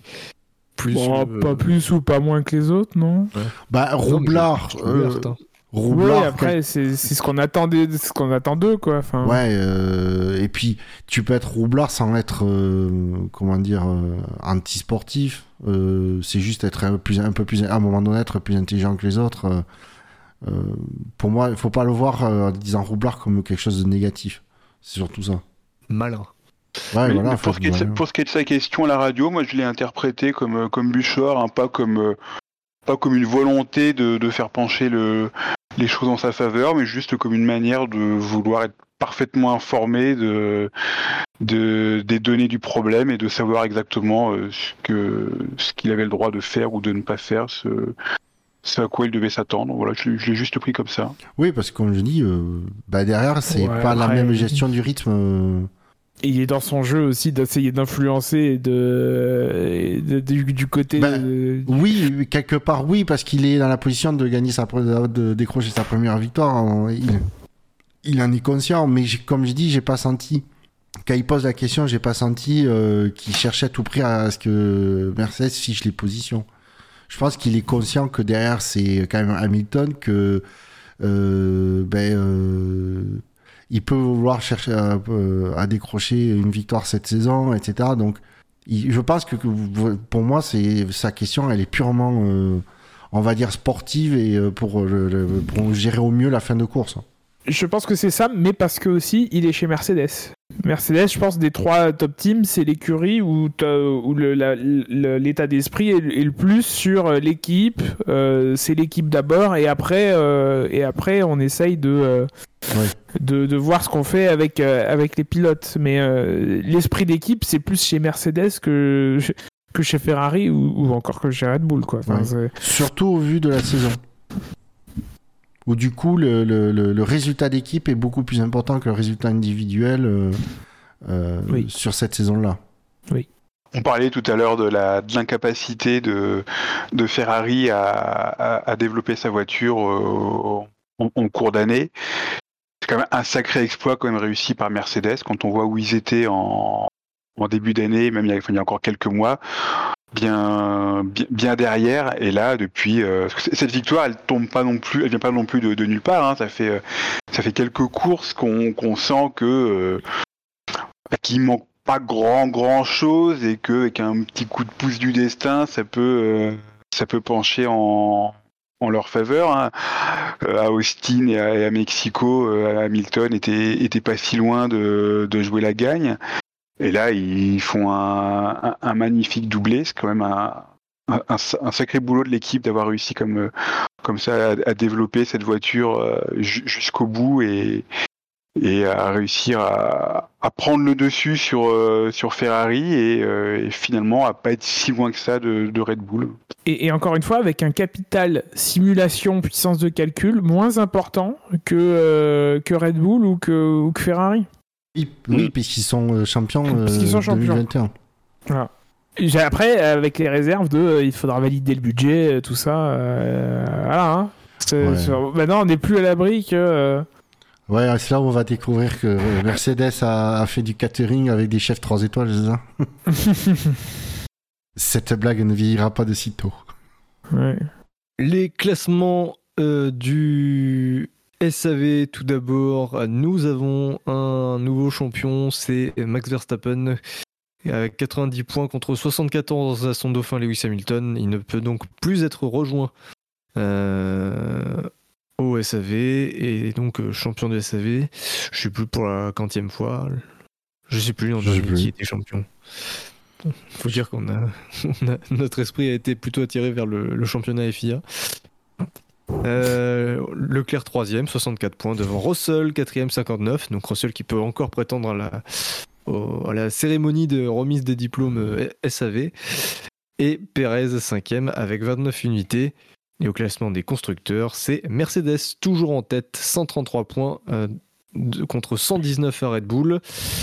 Il y a encore un tout petit espoir pour Red Bull euh, d'être champion du SAV euh, si- s'ils font 1 et 2 à Abu Dhabi et que euh, Mercedes se prend un moins 1. Alors que Ferrari est troisième à bonne distance, 90 points, devant Alpine 35 et Williams 18. Et au classement FIA, c'est donc Verstappen euh, champion avec 429 points. Ah bon Leclerc et, Cache ta joie. Leclerc et Pérez, voilà, qui sont ex aequo, 290 points chacun pour la place de vice-champion du monde, incroyable. Donc on rappelle, euh, c'est Pérez hein, qui est devant Leclerc, puisqu'il a une victoire de plus. Donc euh, ce- celui qui termine devant l'autre sera automatiquement vice-champion. Et en cas de double abandon, Il a une victoire de Pérez. plus. Ah non, non, autant pour Ah moi, pardon. Ah non, c'est Leclerc qui a une victoire de plus, pardon. Autant pour moi. Donc euh, oui, s'il y a double abandon, c'est Leclerc qui, qui sera champion. Euh, voilà, il ne peut Non. plus être. Pas forcément, puisque Oui, s'il y a double abandon et qu'il y a non mais il y a Russell, il est à 25 euh, il est à Il 25 a points. 25 points de Leclerc et Russell, mais lui, pour le coup, il, il ne- il sera forcément derrière. euh, Non, Ah, s'il fait, non, il fait 26, victoire et meilleur tour. fait, s'il course. fait le meilleur tour, Ah là euh, là, fait ce meilleur tour en 280. Ah, mais C'est vraiment vraiment, vraiment, le, fi- c'est vraiment le finish de, de l'année. Enfin, de, de, Est-ce que, de est-ce que F1, là. si Hamilton abandonne, ils renverront Hamilton en piste pour, euh, pour ralentir, comme, dit, comme en Formule E? Vous vous souvenez Ouais, de mais attendez, parce que Hamilton est à 25 points de Russell, donc euh, là, Hamilton, s'il gagne avec le meilleur que Russell abandonne, Ah, La lutte à tous les étages, le suspense est Alors, intense. je vais être honnête, je pense pas que à Abu Dhabi, Mercedes aille, euh, soit très tenté à aller chercher beaucoup de gros points euh, s'ils sont pas 1 et 2. Oui, il y a- Mais quel pisse froid celui-là. Ah ben non, c'est, oh euh, c'est- excuse-moi de me référer aux, aux propos tenus par Thomas Wolff où il dit euh, il préfère finir deuxi- troisième que d'être devant Ferrari. Bizarrement, justement Oui, pour des questions de restriction de, de Euh, il a raison. Ferrari fait tout pour être passé par Mercedes, donc c'est- là où la bataille aussi, qui, qui de Ferrari ou de Mercedes va, va concéder la deuxième place. Euh, et puis Carlos Sainz hein, qui est sixième, hein, à seulement 6 points d'Hamilton, donc c'est pas fini. Et, donc au championnat constructeur, donc euh, Red Bull toujours devant Ferrari et Mercedes, donc 38 points d'écart entre Mercedes et Ferrari. Oh, c'est un gros écart quand même. Quoi? Non, il y a 19 points. 19 points. Ah, c'est le tableau qui me. Euh, 19 points, donc euh, ah, 19 points. euh, eh ben, une course comme au Brésil et Mercedes passe devant, donc euh, attention. Enfin, non, peut-être pas. Non, non, euh, il passe pas devant, enfin c'est pas loin, faut qu'il fasse attention. Ferrari. Si, hein. si, ils ont marqué 21 points de plus. Ah bah terrible. Oh là là, ça, c'est, incroyable, hein, quel suspense. Oui, c'est incroyable, c'est pas compté. pas les barrer mentales. Ah, oh, c'est good. Et donc Alpine par contre qui elle a fait un gros pas par rapport à McLaren puisqu'elle a euh, pouf, une vingtaine de points d'avance. 19. il se, il se bouge 19, plus. 19 également. non, mais c'est là où tu vois les scientifiques et les littéraires. Les scientifiques, ils arrivent à faire une soustraction de tête euh, littéraire, rien à battre. non, mais j'ai pas les bons chiffres sous les yeux. Shinji, il m'a envoyé un fichier, mais en fait, les. Le... Ah là là, ça balance. Oh, c'est terrible. C'est terrible, ça se ah, décharge sur les copains. Non, justement, je voulais je voulais remercier Shinji qui m'avait balancé un, un fichier avec les, les chiffres à jour, mais en fait, il se trouve que le fichier Excel, euh, il est bizarre. Il, a- il y a eu un bug dans, dans l'espace, du coup, je l'ai pas utilisé. Mais en tout cas, à noter que Alpine euh, évite probablement l'accident industriel. Parce qu'il y a très peu de chances que McLaren euh, dépasse Alpine à Abu Dhabi, alors que ça commençait à sentir le roussi. On verra. Ouais, mais bon, 19 points, euh, c'est au niveau d'une écurie, c'est pas, c'est pas infaisable même. Bon, si c'est peu probable, Ouais, mais enfin, bon. vu, vu que McLaren n'a qu'un seul pilote, ça veut dire qu'il faut que, que Norris gagne la course. Hein. Ou qu'il fasse la deuxième place plus le meilleur tour en course. Ah, satané. Oh là là là là là là.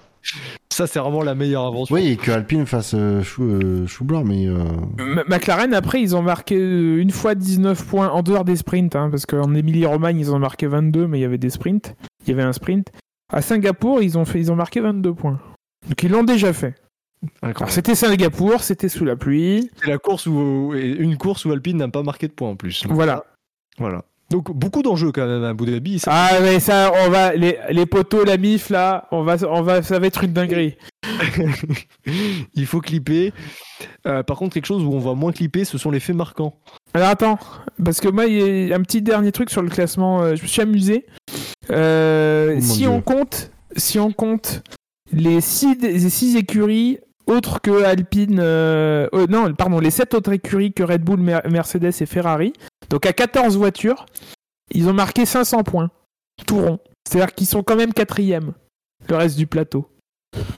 Si tu additionnes tous les points qu'ils ont marqués à Oui, c'est vrai 14 que voitures. quand tu vois les, effectivement les, les, les points au championnat constructeur, tu as vraiment les trois euh, devant, ils sont largement au-dessus du. C'est dingue. Par contre, ce qui serait intéressant, c'est Ah, donc c'est pas intéressant ce que je vais dire, c'est gentil, Bill. c'est- si, ben moi je trouve que c'est une stat très intéressante. Ouais, je vais aller me coucher, les gars. J'avais pas fait le calcul, mais euh, Non, par contre, ce que, il y a une stat intéressante, c'est que si on additionne les points de- des autres équipes, ça fait 500 points. Ce qui les met. Non, c'est pas ça. Euh, il faudrait voir. C'est quand la dernière fois qu'on a eu un, un, un écart de ce type entre les trois premiers constructeurs? Parce que l'écart est pas si énorme. Alors, c'est vrai que Red Bull a pris une grosse avance, mais moins de 200 points entre le premier et le troisième, euh, ça n'a pas dû arriver si souvent. Même si c'est beaucoup. Après, t'as eu une époque, euh, l'époque où il y avait Lotus en quatrième force, euh, ça devait être un peu serré. Alors t'avais Red Bull qui était loin devant après. hein. C'est- Euh, entre le premier et quatrième, tu dis? Non, entre le premier et le troisième. Parce que là, Ah, entre le premier et le troisième, en 2018, il y avait 240, euh, 236 points entre Red Bull et Mercedes. Par Oui, exemple. On a 202. Non, 298, pardon. Enfin, je sais plus. Bon, au moins que ça. Bref, on passe au fait marquant donc. Elle est presque là, cette victoire Accélère Accélère Oui, il va aller la chercher Ne lâche pas La victoire de Pierre Gasly Il l'a fait En 2012, tu avais 157 points entre- d'écart entre Red Bull qui était premier et Lotus qui était quatrième. Merci, euh, Gus Gus Dupin.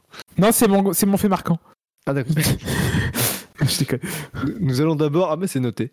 Nous allons d'abord passer au résultat du fait marquant du Grand Prix du, de Mexico. Oh, on peut, peut s'éviter ça, je pense. Vous avez été 127 à voter, effectivement, on peut l'éviter, mais voilà, nous sommes un podcast d'info, d'information, et donc nous informons les gens sur les conséquences de leur vote. Est arrivé quatrième, au moins Verstappen ne boycotte pas la victoire, 6% cette vote, ça c'était Gus Gus. Troisième, Non, c'était mon ombre. J'étais l'ombre de moi-même ce, ce- ce soir-là. ok Maître Gims. Euh, troisième, Lewis dans le dur avec les durs, 8% du vote, une proposition à l'image de Shinji.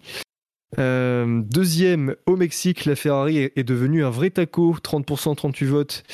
Mais bon, si Gus Gus avait bien orthographié mon fait marquant, il y aurait peut-être plus de votes, parce que les gens ont peut-être pas compris le, le jeu de mots taco Mexique. parce Bah, que c'est c'est- c'est parce que moi, j'envoie- je tape ce qu'on m'envoie. j'avais corrigé, je- j'avais corrigé juste après. Comme ça, t'as corrigé juste. Bah, t'es trop lent. Voilà, trop lent.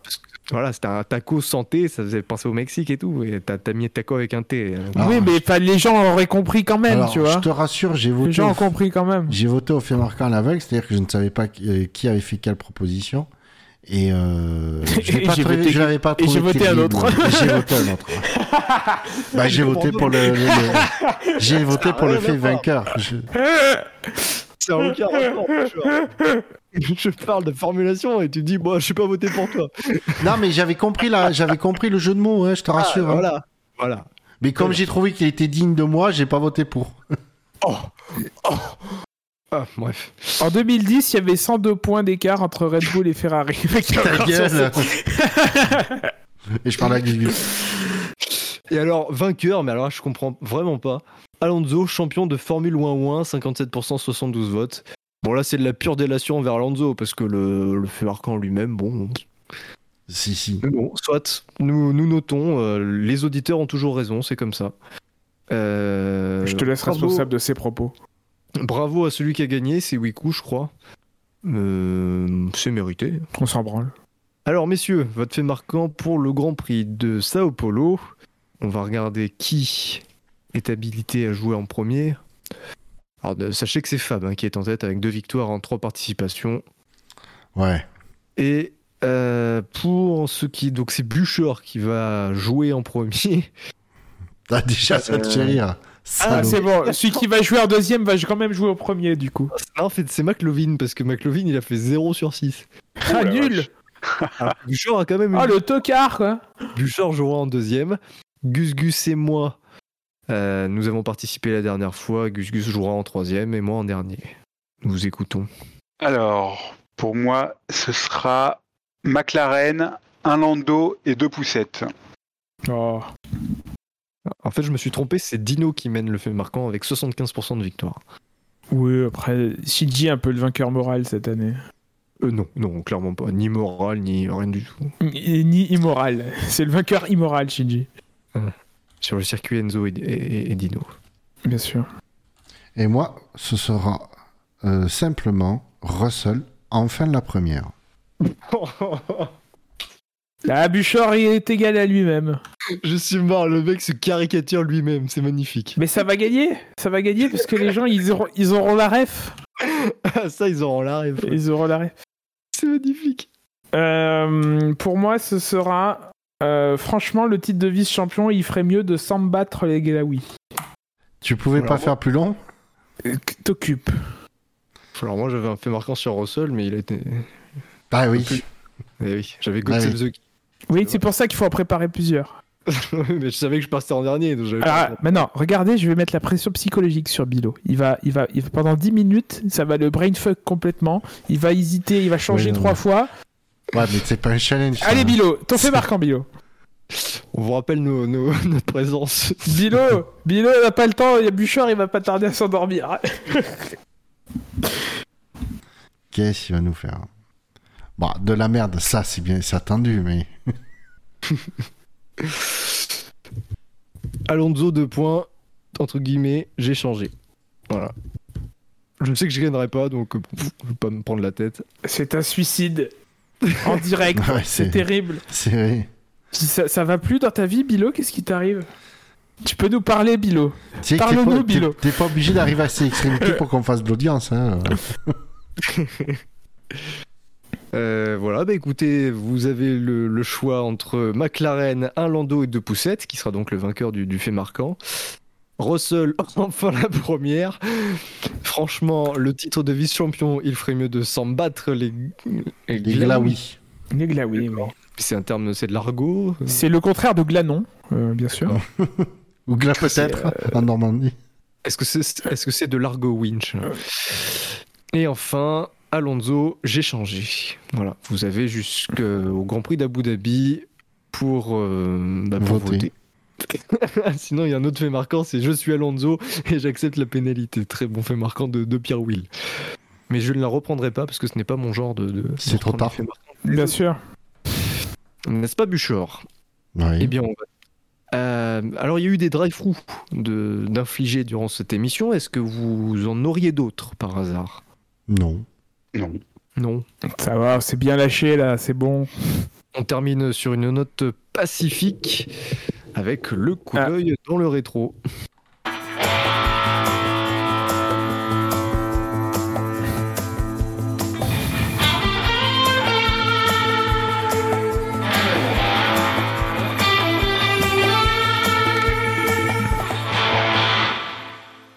Rendant hommage à cette guitare qui nous a quittés trop tôt, Oui. euh, enfouie sous les décombres de l'appartement de Ben Lop. Oui, voilà, on va. Un petit, un petit coucou à Benlop et un, un bon courage euh, pour la, pour la suite. C'est bon, pas deux fois, euh, c'est bon. Oui, mais c'est quand même.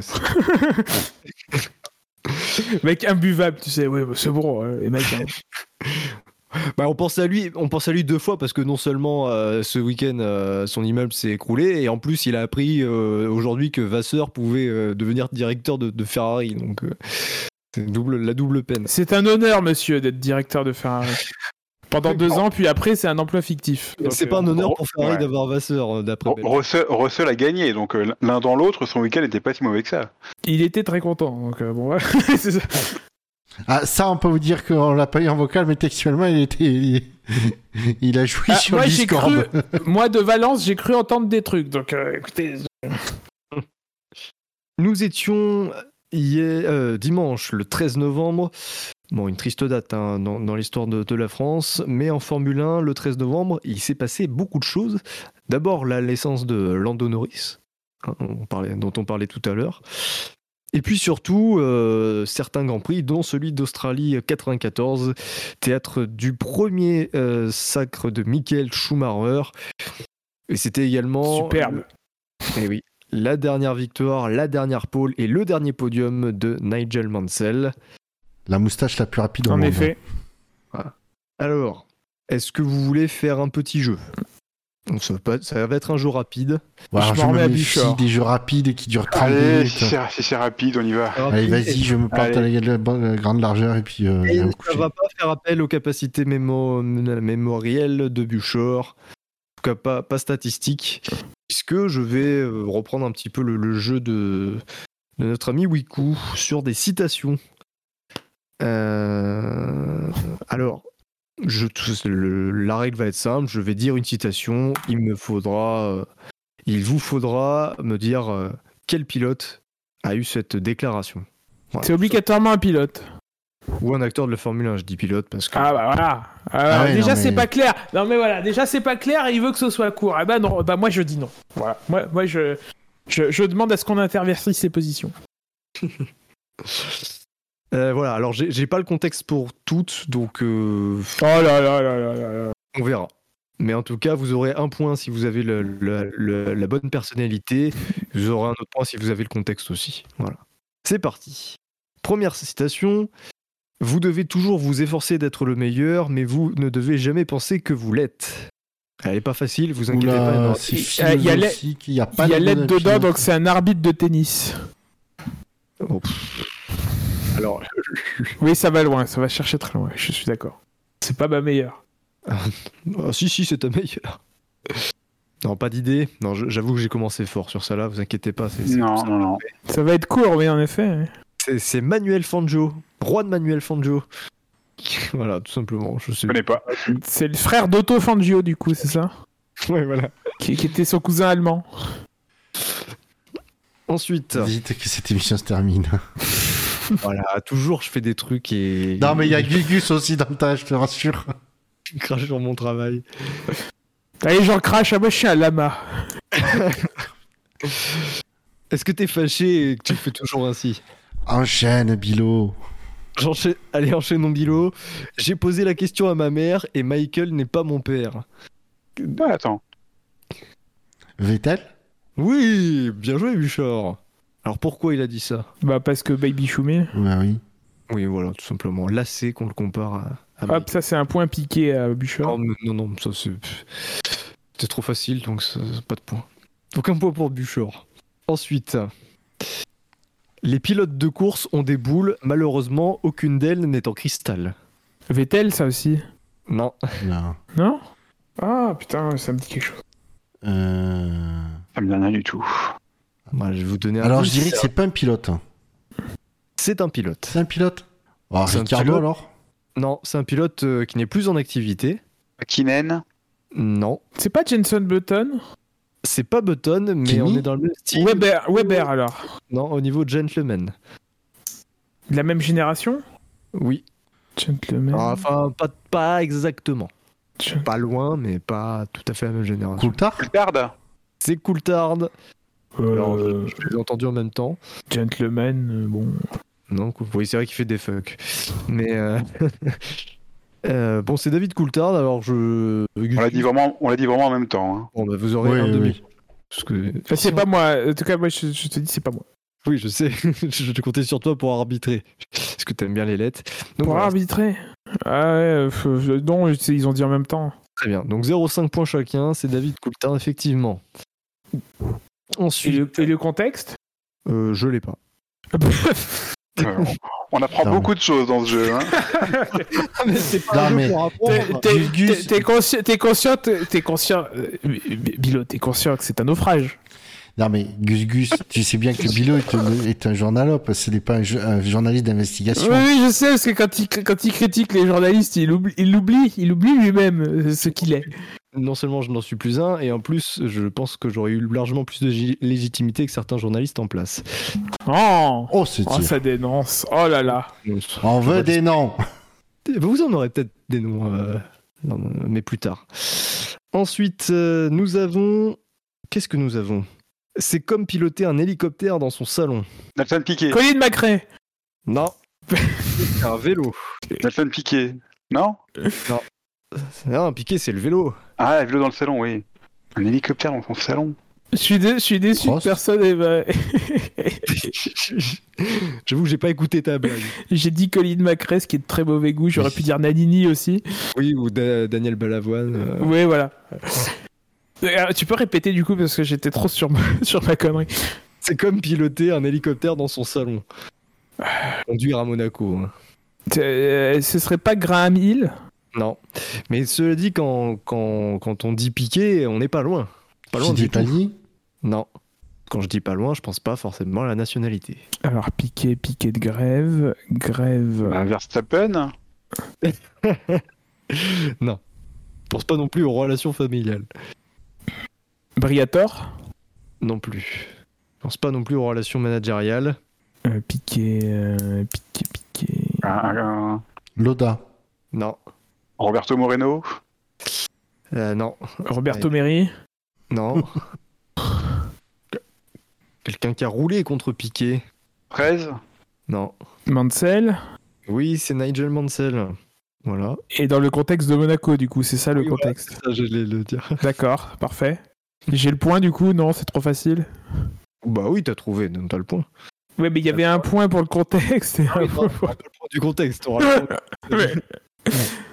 Bon, d'accord. Voilà. Ensuite, si toutes choses sont sous contrôle, c'est que vous n'êtes pas assez rapide. Jackie Stewart. Sénat. Non. Pas Stewart qui avait dit ça? Ah non. Est-ce que C'est c'est pas Sénat non plus. est-ce que c'est un pilote hein? Oui, c'est un pilote. Ça sert à rien de me demander trois fois si c'est tel ou tel pilote. Alors, est-ce que c'est Ayrton Senna? Erling Moss? Non. Ayrton. Senna da Silva? Le bandit sans tête. Magic Senna? Bruno Senna Ja- Jackie X. le, le président du Sénat. Euh, Persuadé d'avoir entendu Stewart dire ça, mais bon. Ah, tu l'as carrément entendu en direct. Je, je, Ah je- bah, je- eh, je- je l'entends encore dans ma tête là. c'est une personne âgée, hein. Écoutez à la radio, tu sais, dans sa bagnole. Oui, c'est toute chose sous son contrôle, c'est que vous n'êtes pas assez rapide, chacre bleu. C'est un champion du monde qui euh, Vivant. Français mort pose des questions. Euh, oui, vivant, pas français, qui a donné son nom à un, un jeu de course sur euh, Nintendo. Ah, Mario Andretti Non Putain, qui est con. Donc Ah, deux, points, deux points pour Gus Gus. Ouais, j'étais j'étais plus Sega moi. hein. Ah. Bah, moi aussi, mais... Et qu'avons-nous ensuite?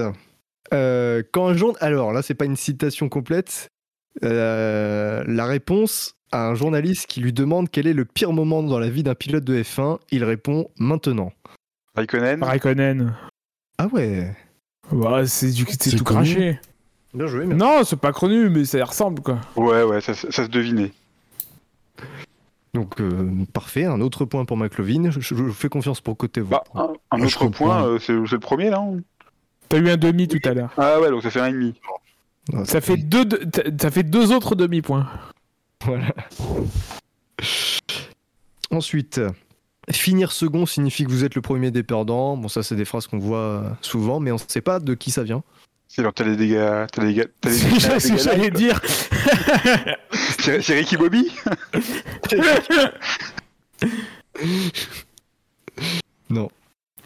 Euh, la palisse.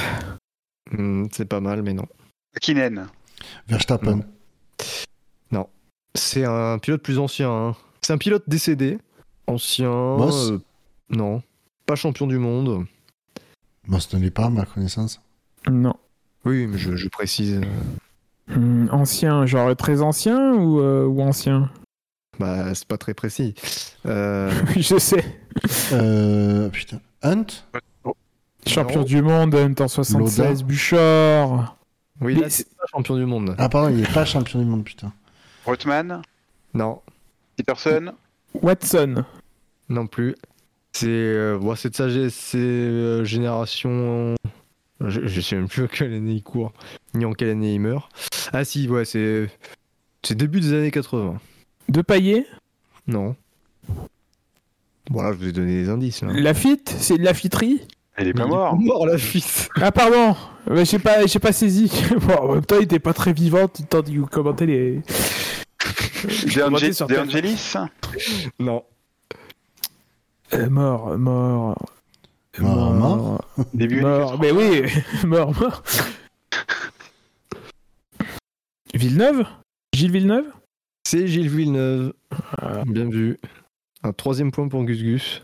Et alors? Même toi, t'es saoulé par ton propre jeu, Bilo. Oh bah je suis saoulé par ma propre personne, donc partir. C'était quoi le contexte de la déclaration de Villeneuve? Euh, bah, C'était juste avant de mourir. Euh, C'est- D'accord. en parachute. c'est juste, c'est juste avant euh, de, de rattraper euh, sur le circuit de. Il a dit aussi d'ici, je vois bien ma maison.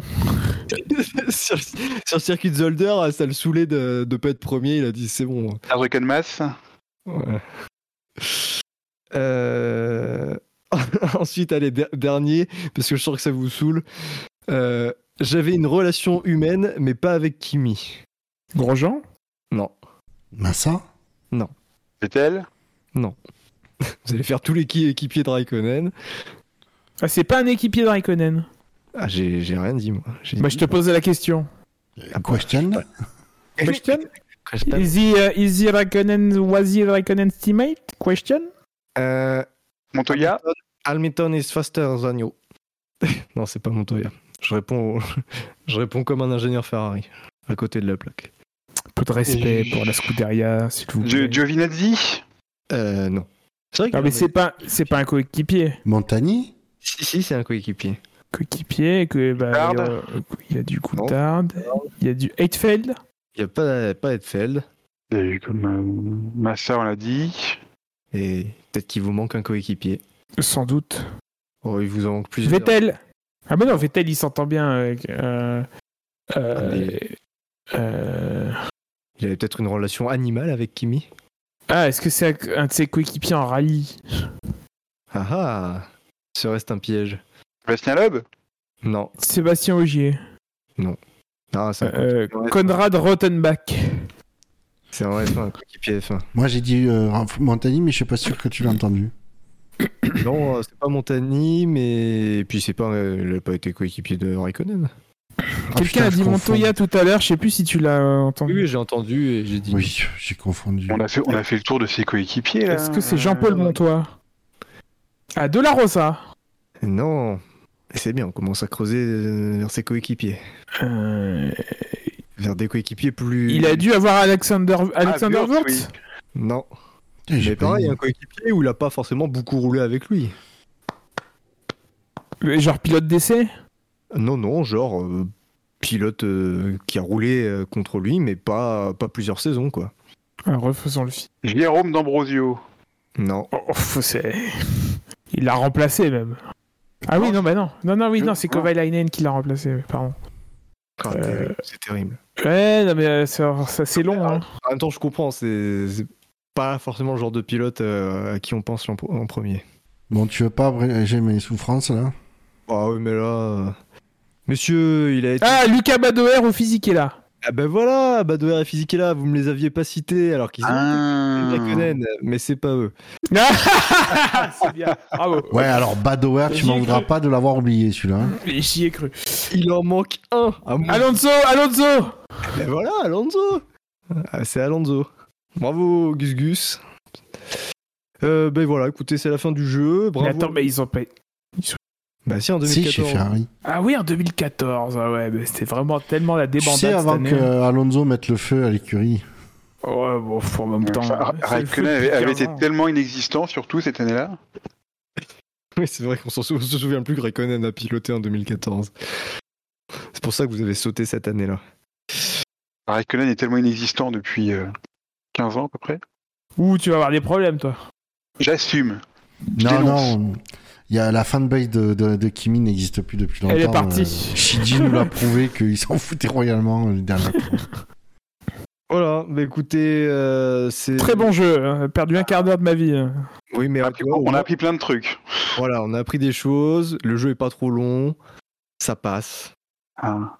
Eh bien, je vous propose de conclure ce- cette émission. Merci, euh, chers auditeurs, de nous avoir suivis. Merci pour vos votes, toujours très, toujours très aiguisés, euh, que ce soit pour les faits marquants, pour les notes ou pour le quintet plus ou moins. Et merci de laisser toujours des, des petits commentaires, que ce soit sur le Discord ou sur le site internet du SAV. Ça fait toujours plaisir. Sauf les négatifs.